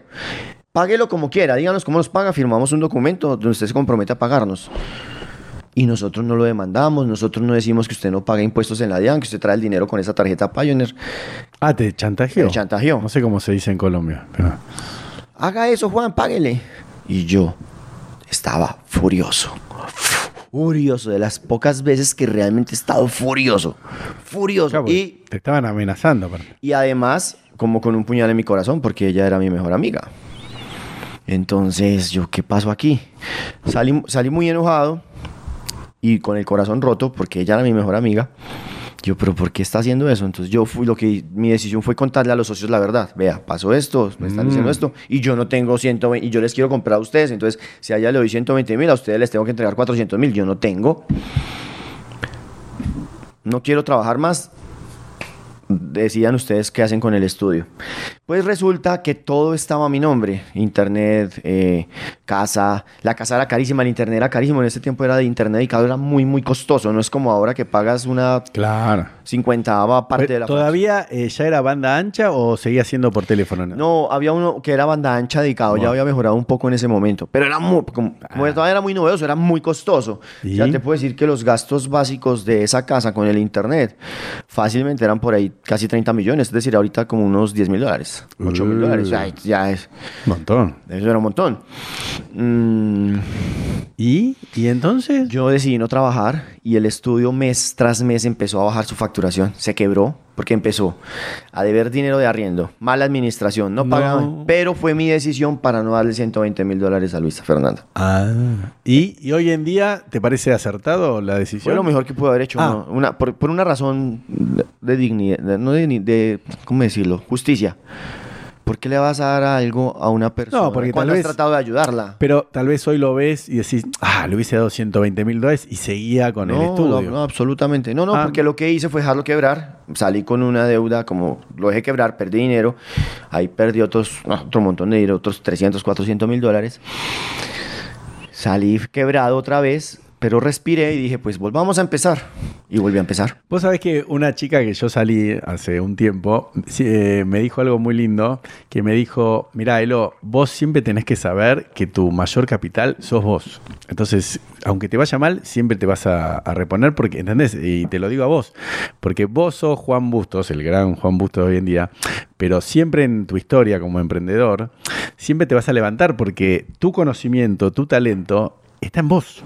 A vos te pueden dejar desnudo y yo te aseguro que vas a caminar una cuadra, vas a pedir ropa prestada, unos zapatos prestados, vas a ir a un lugar, vas a pedir comida y en, en una semana vas a estar montando un estudio en cualquier parte del mundo que te dejemos desnudo, porque sos vos. Y así es. Sí, y estoy completamente convencido. Me, sí, me, Lo digo me di con cuenta. respeto, lo digo con No, y respeto lo sé y y lo entiendo. Y, y muchas gracias por la admiración y te lo digo, lo fui aprendiendo. Siempre, siempre me he quebrado cinco veces, siempre aprendí que cuando quiebras, y esa es el- parte de lo que dije ayer en la conferencia que di en el evento, respiras profundo y te vuelves a levantar. Que- ¿Qué, es lo peor que te puede pasar? Pues ya, en mi caso, ya fui pobre, muy pobre. Ya aguanté hambre. Intenté prostituirme. Pues, ¿qué es lo peor que te puede pasar? Casi que viví debajo de un puente. Pues, ¿Qué es lo peor? Ya, ya, ya conozco la pobreza. Entonces, si me quiebro, lo peor que me puede pasar es volver a la pobreza. Pero la pobreza ya no me asusta, pues ya fui pobre. Claro. Simplemente respiro y pues vol- volvámoslo a hacer.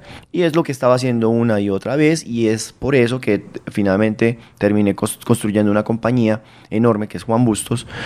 Ahí está, hablemos de Juan Bustos. Entonces, después de esto, ¿ya viene Juan Bustos o todavía no? ¿O falta un capítulo más? No. No, o sea, faltan muchos capítulos, pero... No, bueno, pero para en aras llegar del- a hoy en aras del tiempo, en aras del tiempo te puedo decir, en aras del tiempo... ¿Algo más así significativo antes de Juan Bustos de hoy en día? an- a- a- a- a- para concretar, eso fue llevando a que después creara un blog que se llama juanbustos.com Sí. y que en Juan Bustos yo comenzara a contar la historia de la webcam, decir lo que yo pensaba, hay que ser profesionales, hay que dignificar a las modelos, hay que empoderar a las modelos, no hay que explo- explotarlas, no hay que ser proxeneta, eso del proxenetismo lo entendí después Eso de te iba a preguntar. Quería saber, hacemos un, un pequeño paréntesis, ¿no? Y ahora volvemos a tu historia.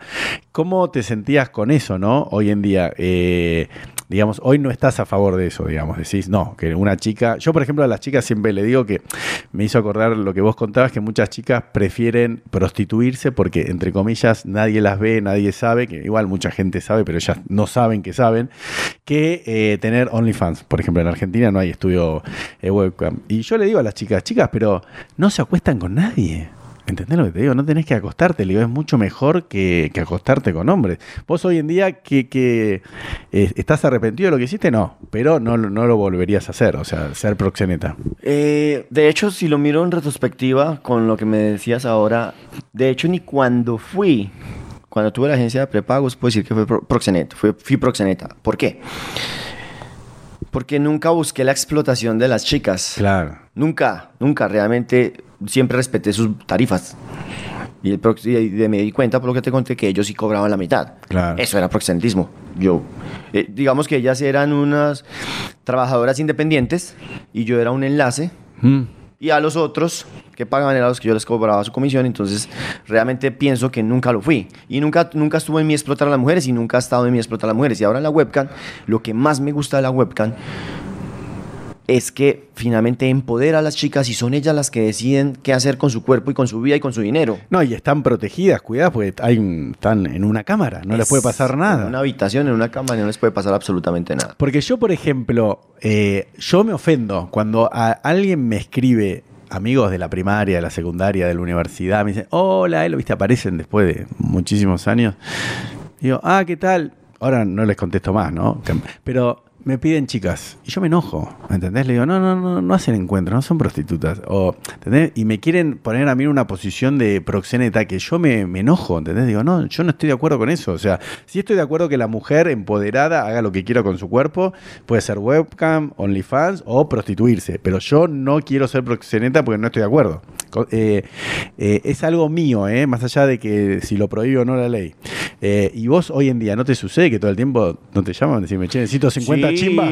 Vos que total. tenés. Eh, me llaman amigos de la universidad que ahora son profesionales o Claro. que piensan que entonces yo vivo en un mundo de orgías y de mujeres y, y no es así. O sea, y- No, pero hoy en día eh, no lo haces más eso. No, no, no, lo dejé. eh, Después que apenas empecé con Juana X, eso se fue al carajo. Nunca más lo volví a hacer. Nunca. Y no me interesa porque amo la webcam. Descubrí en la webcam y en el mundo digital, que ahora con el contenido, fotos y videos, como OnlyFans, descubrí que en el mundo digital hay un, un universo de posibilidades. Claro.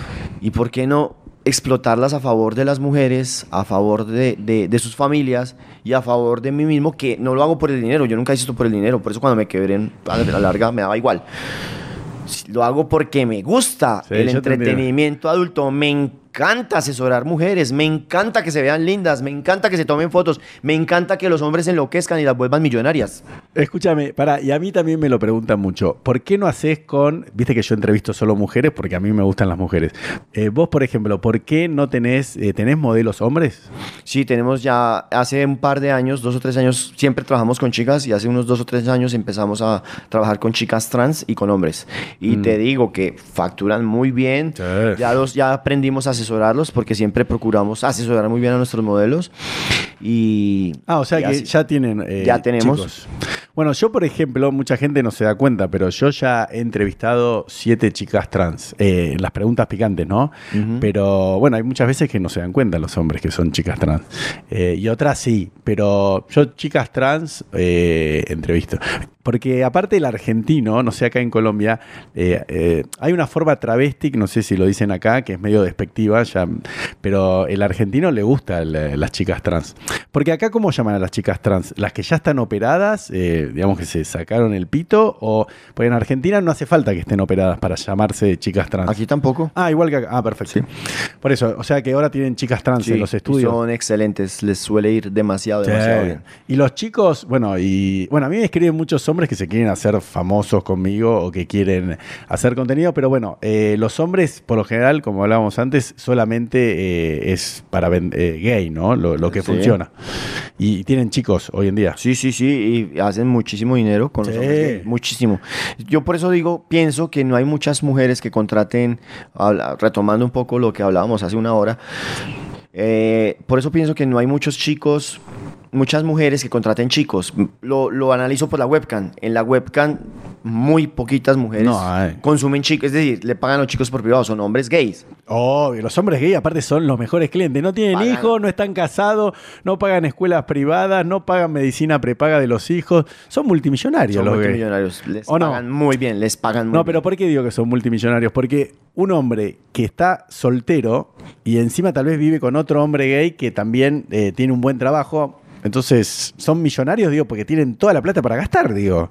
Así es, como, como lo estás diciendo. Bueno, escúchame, pará, y terminemos la, la película de tu vida. Entonces, de ahí, de, de esa última experiencia, dejás quebrar el estudio y cómo te levantás. Ahí, ahí haces. eh, ah, no, el blog, me estabas diciendo. Armo el blog y empiezo a trabajar con modelos eh, desde casa, desde mi casa o de nuevo.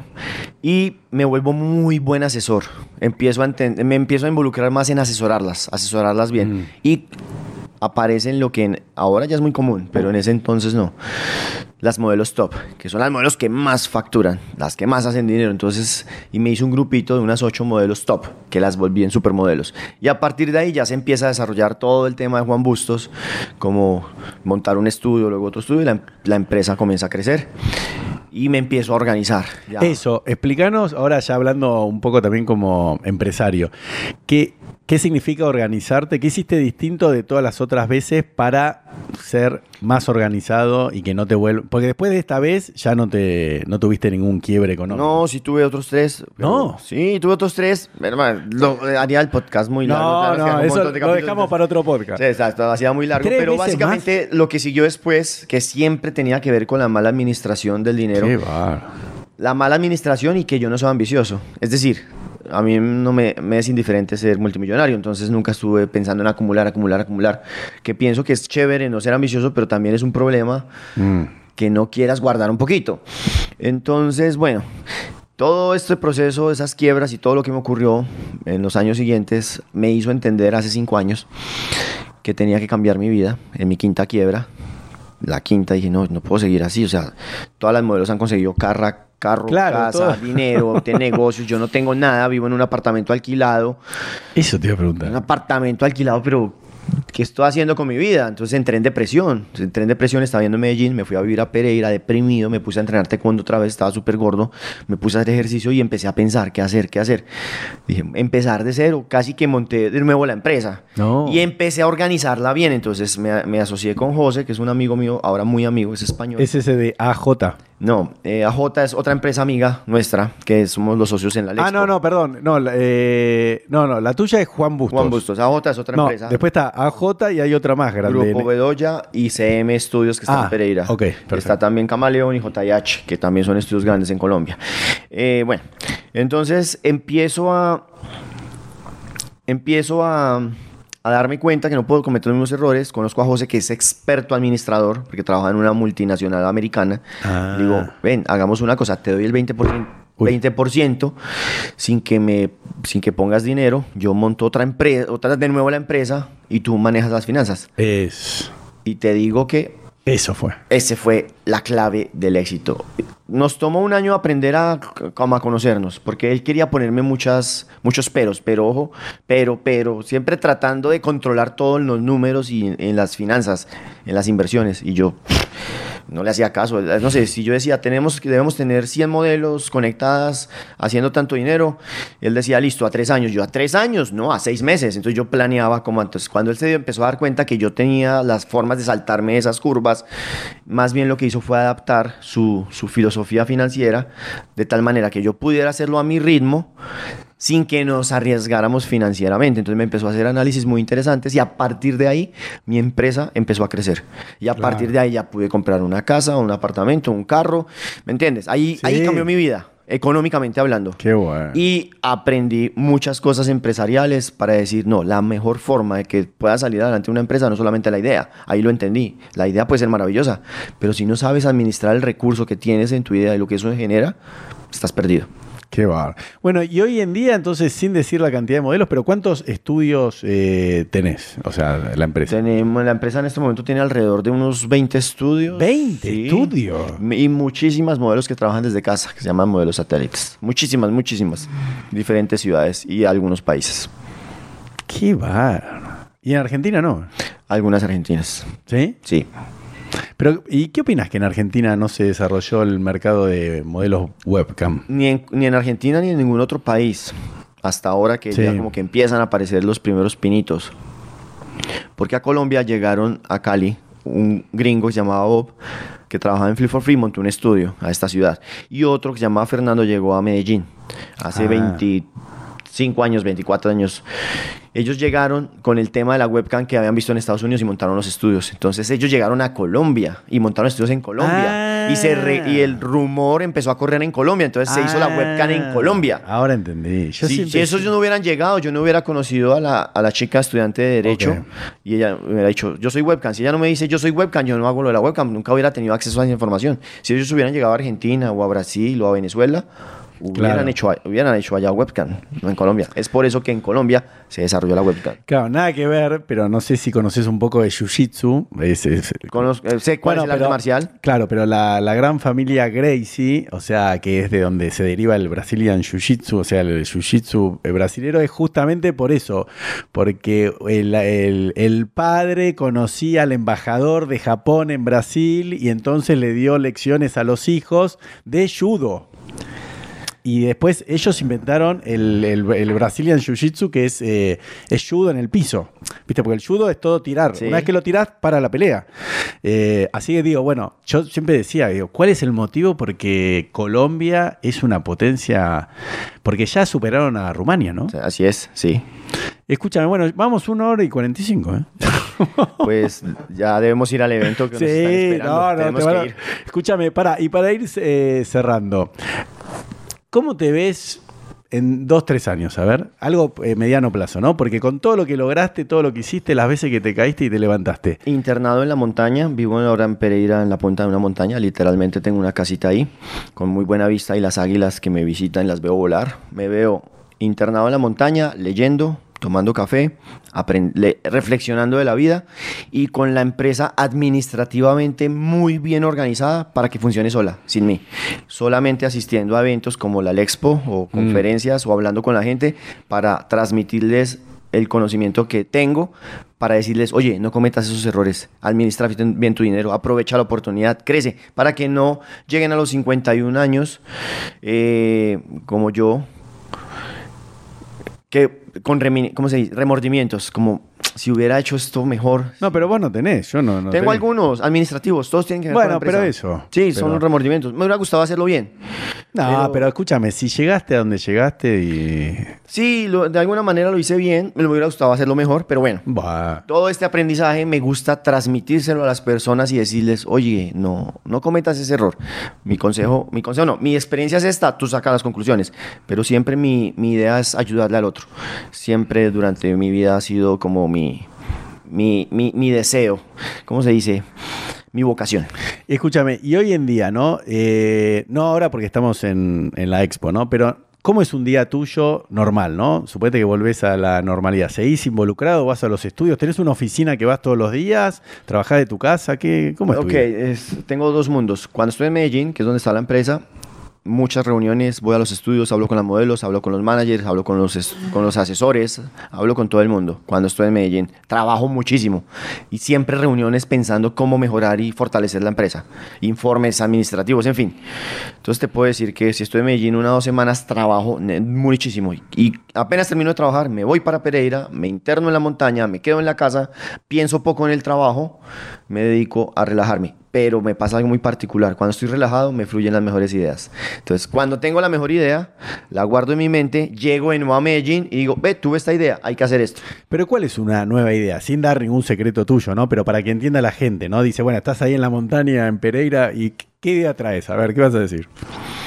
No, no, digo... Sí, está bien, está bien, está bien, está bien, está bien. No, te hago las preguntas que se hacen Sí, absolutamente. Eh, por ejemplo, ¿cómo a través de un show especial que no se ha visto nunca en la webcam podríamos hacer más dinero si hacemos, generamos, conectamos ciertos elementos? Ah, ok. Entonces ya sé que eso que nunca se ha hecho en la webcam nos podría hacer ganar cientos de miles de dólares. Y digo, ah, deberíamos hacer esto. Voy a la reunión, digo, "Ve, deberíamos hacer esto. Explico, ellos ejecutan, yo vuelvo a la montaña y después llego con otra idea. Así funciona.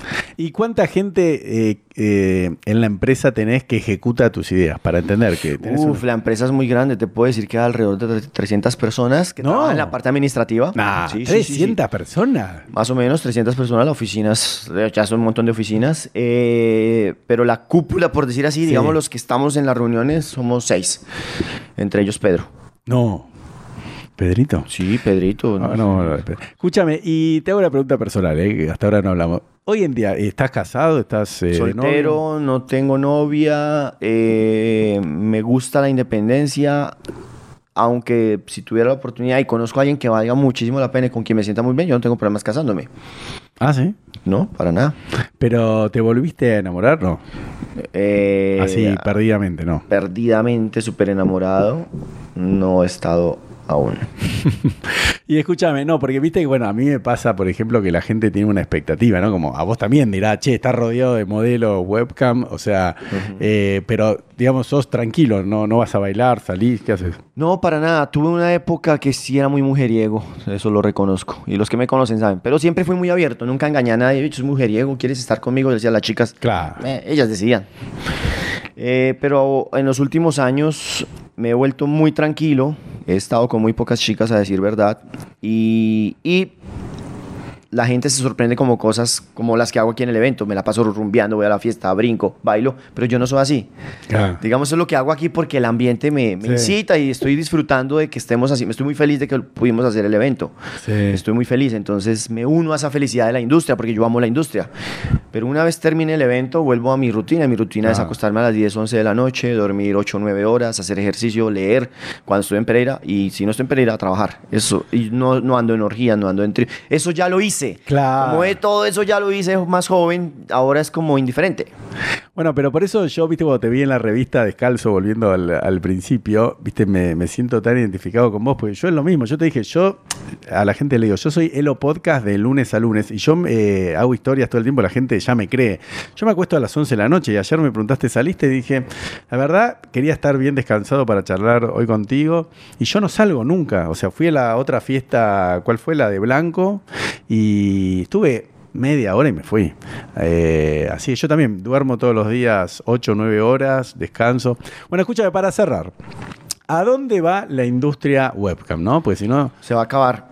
¡Eh! Eh, sí, se va a ¿A acabar. dónde? ¿Cómo se va a acabar? Se va a acabar. ¿De Eh, qué? Se va a acabar, sí, en los próximos 4 o 5 años se va a acabar, estoy seguro. ¿Cómo? Lo, lo vaticiné hace 5 años, dije, la, la industria webcam va a ser el teléfono celular. Hace 5 años dije esto, hace Sí, 5 años, a algo similar dije. En 5 años, Sí. eh, la gente va a empezar a grabar en, eh, sus videos y sus fotos en celular Mm. y lo va a vender sin, sin necesidad de estudio, lo va a vender solo, Sí. lo va a hacer por su parte.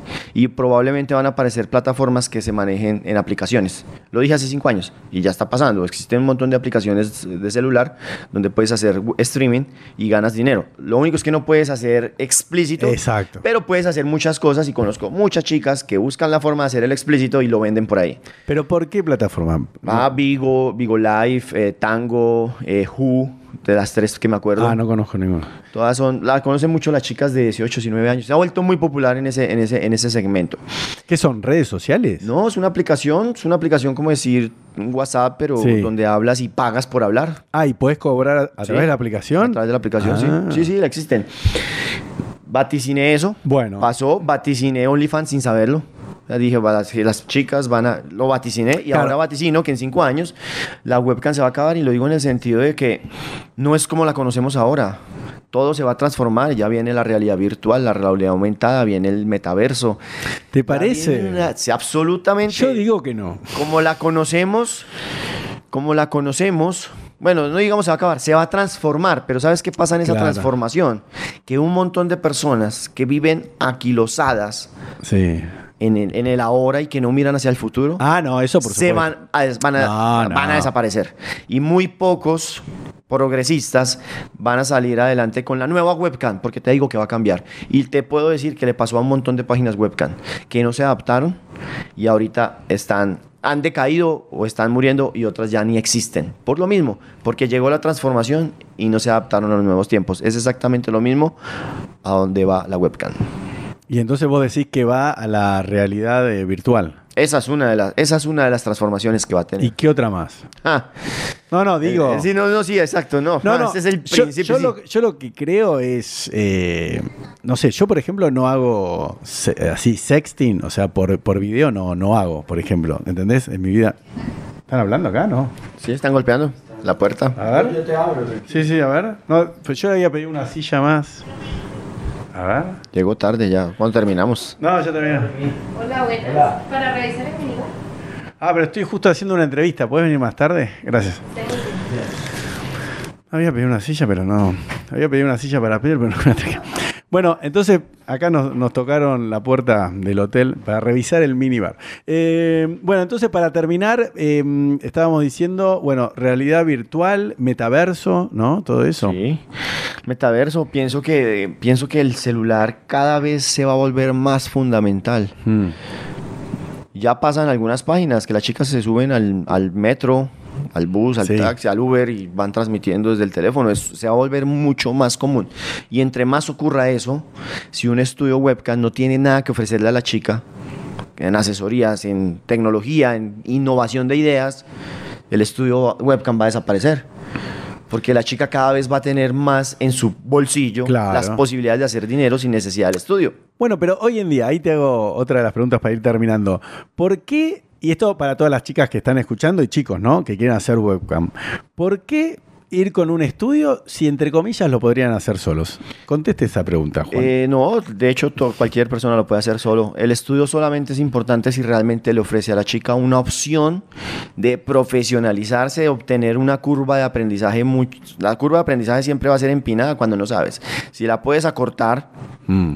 porque tienes algo que ofrecerle en asesoría, en tecnología, en ideas, en innovación, siempre va a ser mejor un estudio porque las modelos van a crecer más rápido, a ganar más dinero.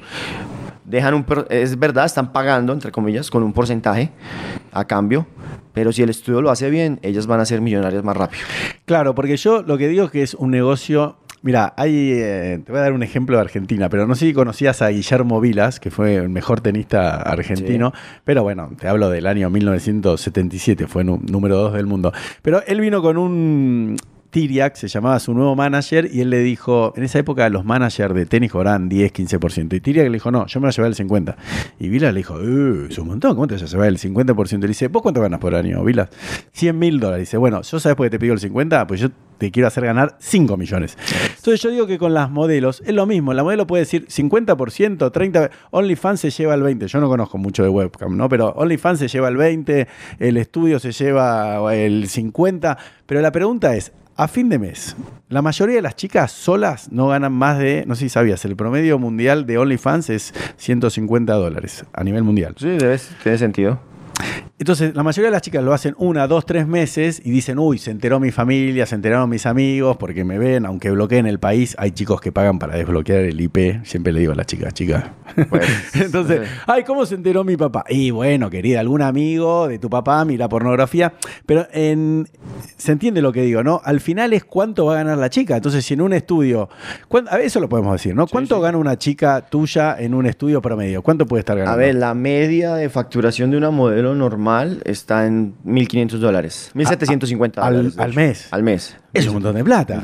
Si estaría sola, no pasa de 200 dólares. No, eh, puede que los hiciera. No, no, pero digo, Puede. el 99% de las chicas que yo conozco no pasan Pero de el- 200 dólares. El punto es que con algunas modelos que nos hacen caso, que hay modelos que son muy relajadas y se conforman con ese dinero, Mm. pero a las modelos que nos, nos escuchan y se dejan guiar, facturan 10, 20 o 30 veces más que eso. Eso te iba a decir. Entonces ahí es donde nosotros como estudio entramos a apoyarla.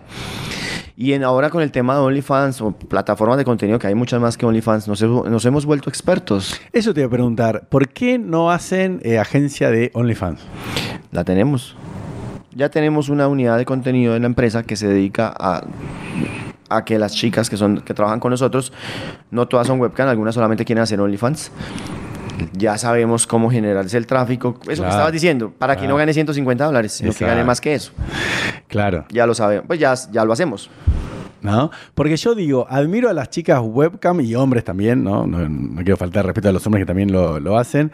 Porque yo digo, conozco chicas que yo las veo, las entrevisto, suben conmigo 5.000, 10.000, 20.000, 50.000 seguidores en Instagram. Y le digo, che, pero no estás subiendo historias a Instagram. Le digo, no veo que hayas posteado nada nuevo en OnlyFans. Me dice, ay, me tengo que maquillar. Le digo, pero y, yo, y las chicas están seis horas, siete días a la semana, algunas en la webcam. Y las chicas que hacen. Yo por eso digo, a ver si estás de acuerdo. Yo digo, las chicas que hacen webcam son como maratonistas. O sea, Sí. 100 metros y maratón, las dos personas corren, pero son dos deportes distintos, digo, Sí. ¿no? Porque webcam tenés que ser una maratonista, estar seis horas por día delante de una cámara. Así ¿No? es. Una chica de contenido hace su contenido para un mes en dos, máximo tres días. De OnlyFans. En OnlyFans. Claro. Exactamente. Entonces, lo dijiste muy bien. En cambio, una webcam trabaja 25 días. La otra trabaja dos o tres máximo. Sí, máximo. Y ya. Claro, el contenido es una fórmula buenísima. O sea, el contenido decís OnlyFans. Por, Sí, por- ah, me refiero a contenido, hablo de OnlyFans. así que- Bueno, Juan, dejamos acá porque hace dos horas te tengo. Van a, van a estar preocupados si te secuestré algo. Sí, tengo que ir al evento, me están esperando. No, no, no. Así que bueno, eh, bueno, escúchame, yo siempre termino, igual ahora tenemos que hacer una historia y sacarnos Dale, una dale. foto acá con el cartel, así que nos reservamos cinco minutos más. ¿Qué mensa- para que des un mensaje final, ¿no? A la audiencia, siempre le pido. Entonces, ¿qué le dirías tanto a hombres o a mujeres? Eh, ¿Qué consejo así como emprendedor final, ¿no? O sea, un- una recomendación para todos los que quieren empezar en el mundo de contenido adulto, webcam, etcétera, y hombres y mujeres, ¿no? Que no, no se animan. Vos que sos Juan, ¿qué le dirías? Mirando, no a tu, mirando a tu cámara, ahí, con eso, acá, y con eso terminamos. Que no lo hagan por el dinero. El dinero nos distrae. Las cosas hay que hacerlas por pasión o por amor. Y si bien el dinero es lo que nos atrae, muchas chicas y muchos chicos vienen a estas plataformas de webcam o de contenido como OnlyFans a hacer, a hacer este contenido. Eh, por el dinero, vienen atraídos por el dinero. Finalmente, si no encuentras esa conexión de disfrutar aquello que estás haciendo, no vas a salir adelante. Porque finalmente, cuando disfrutas lo que estás haciendo, se nota en cámara y esas personas que te están viendo te van a amar y te van a comprar más. Esa es la importancia de hacer las cosas con amor. Bueno, Juan, muchísimas gracias. Claro que sí, amigo. Muy bien, lo reventé.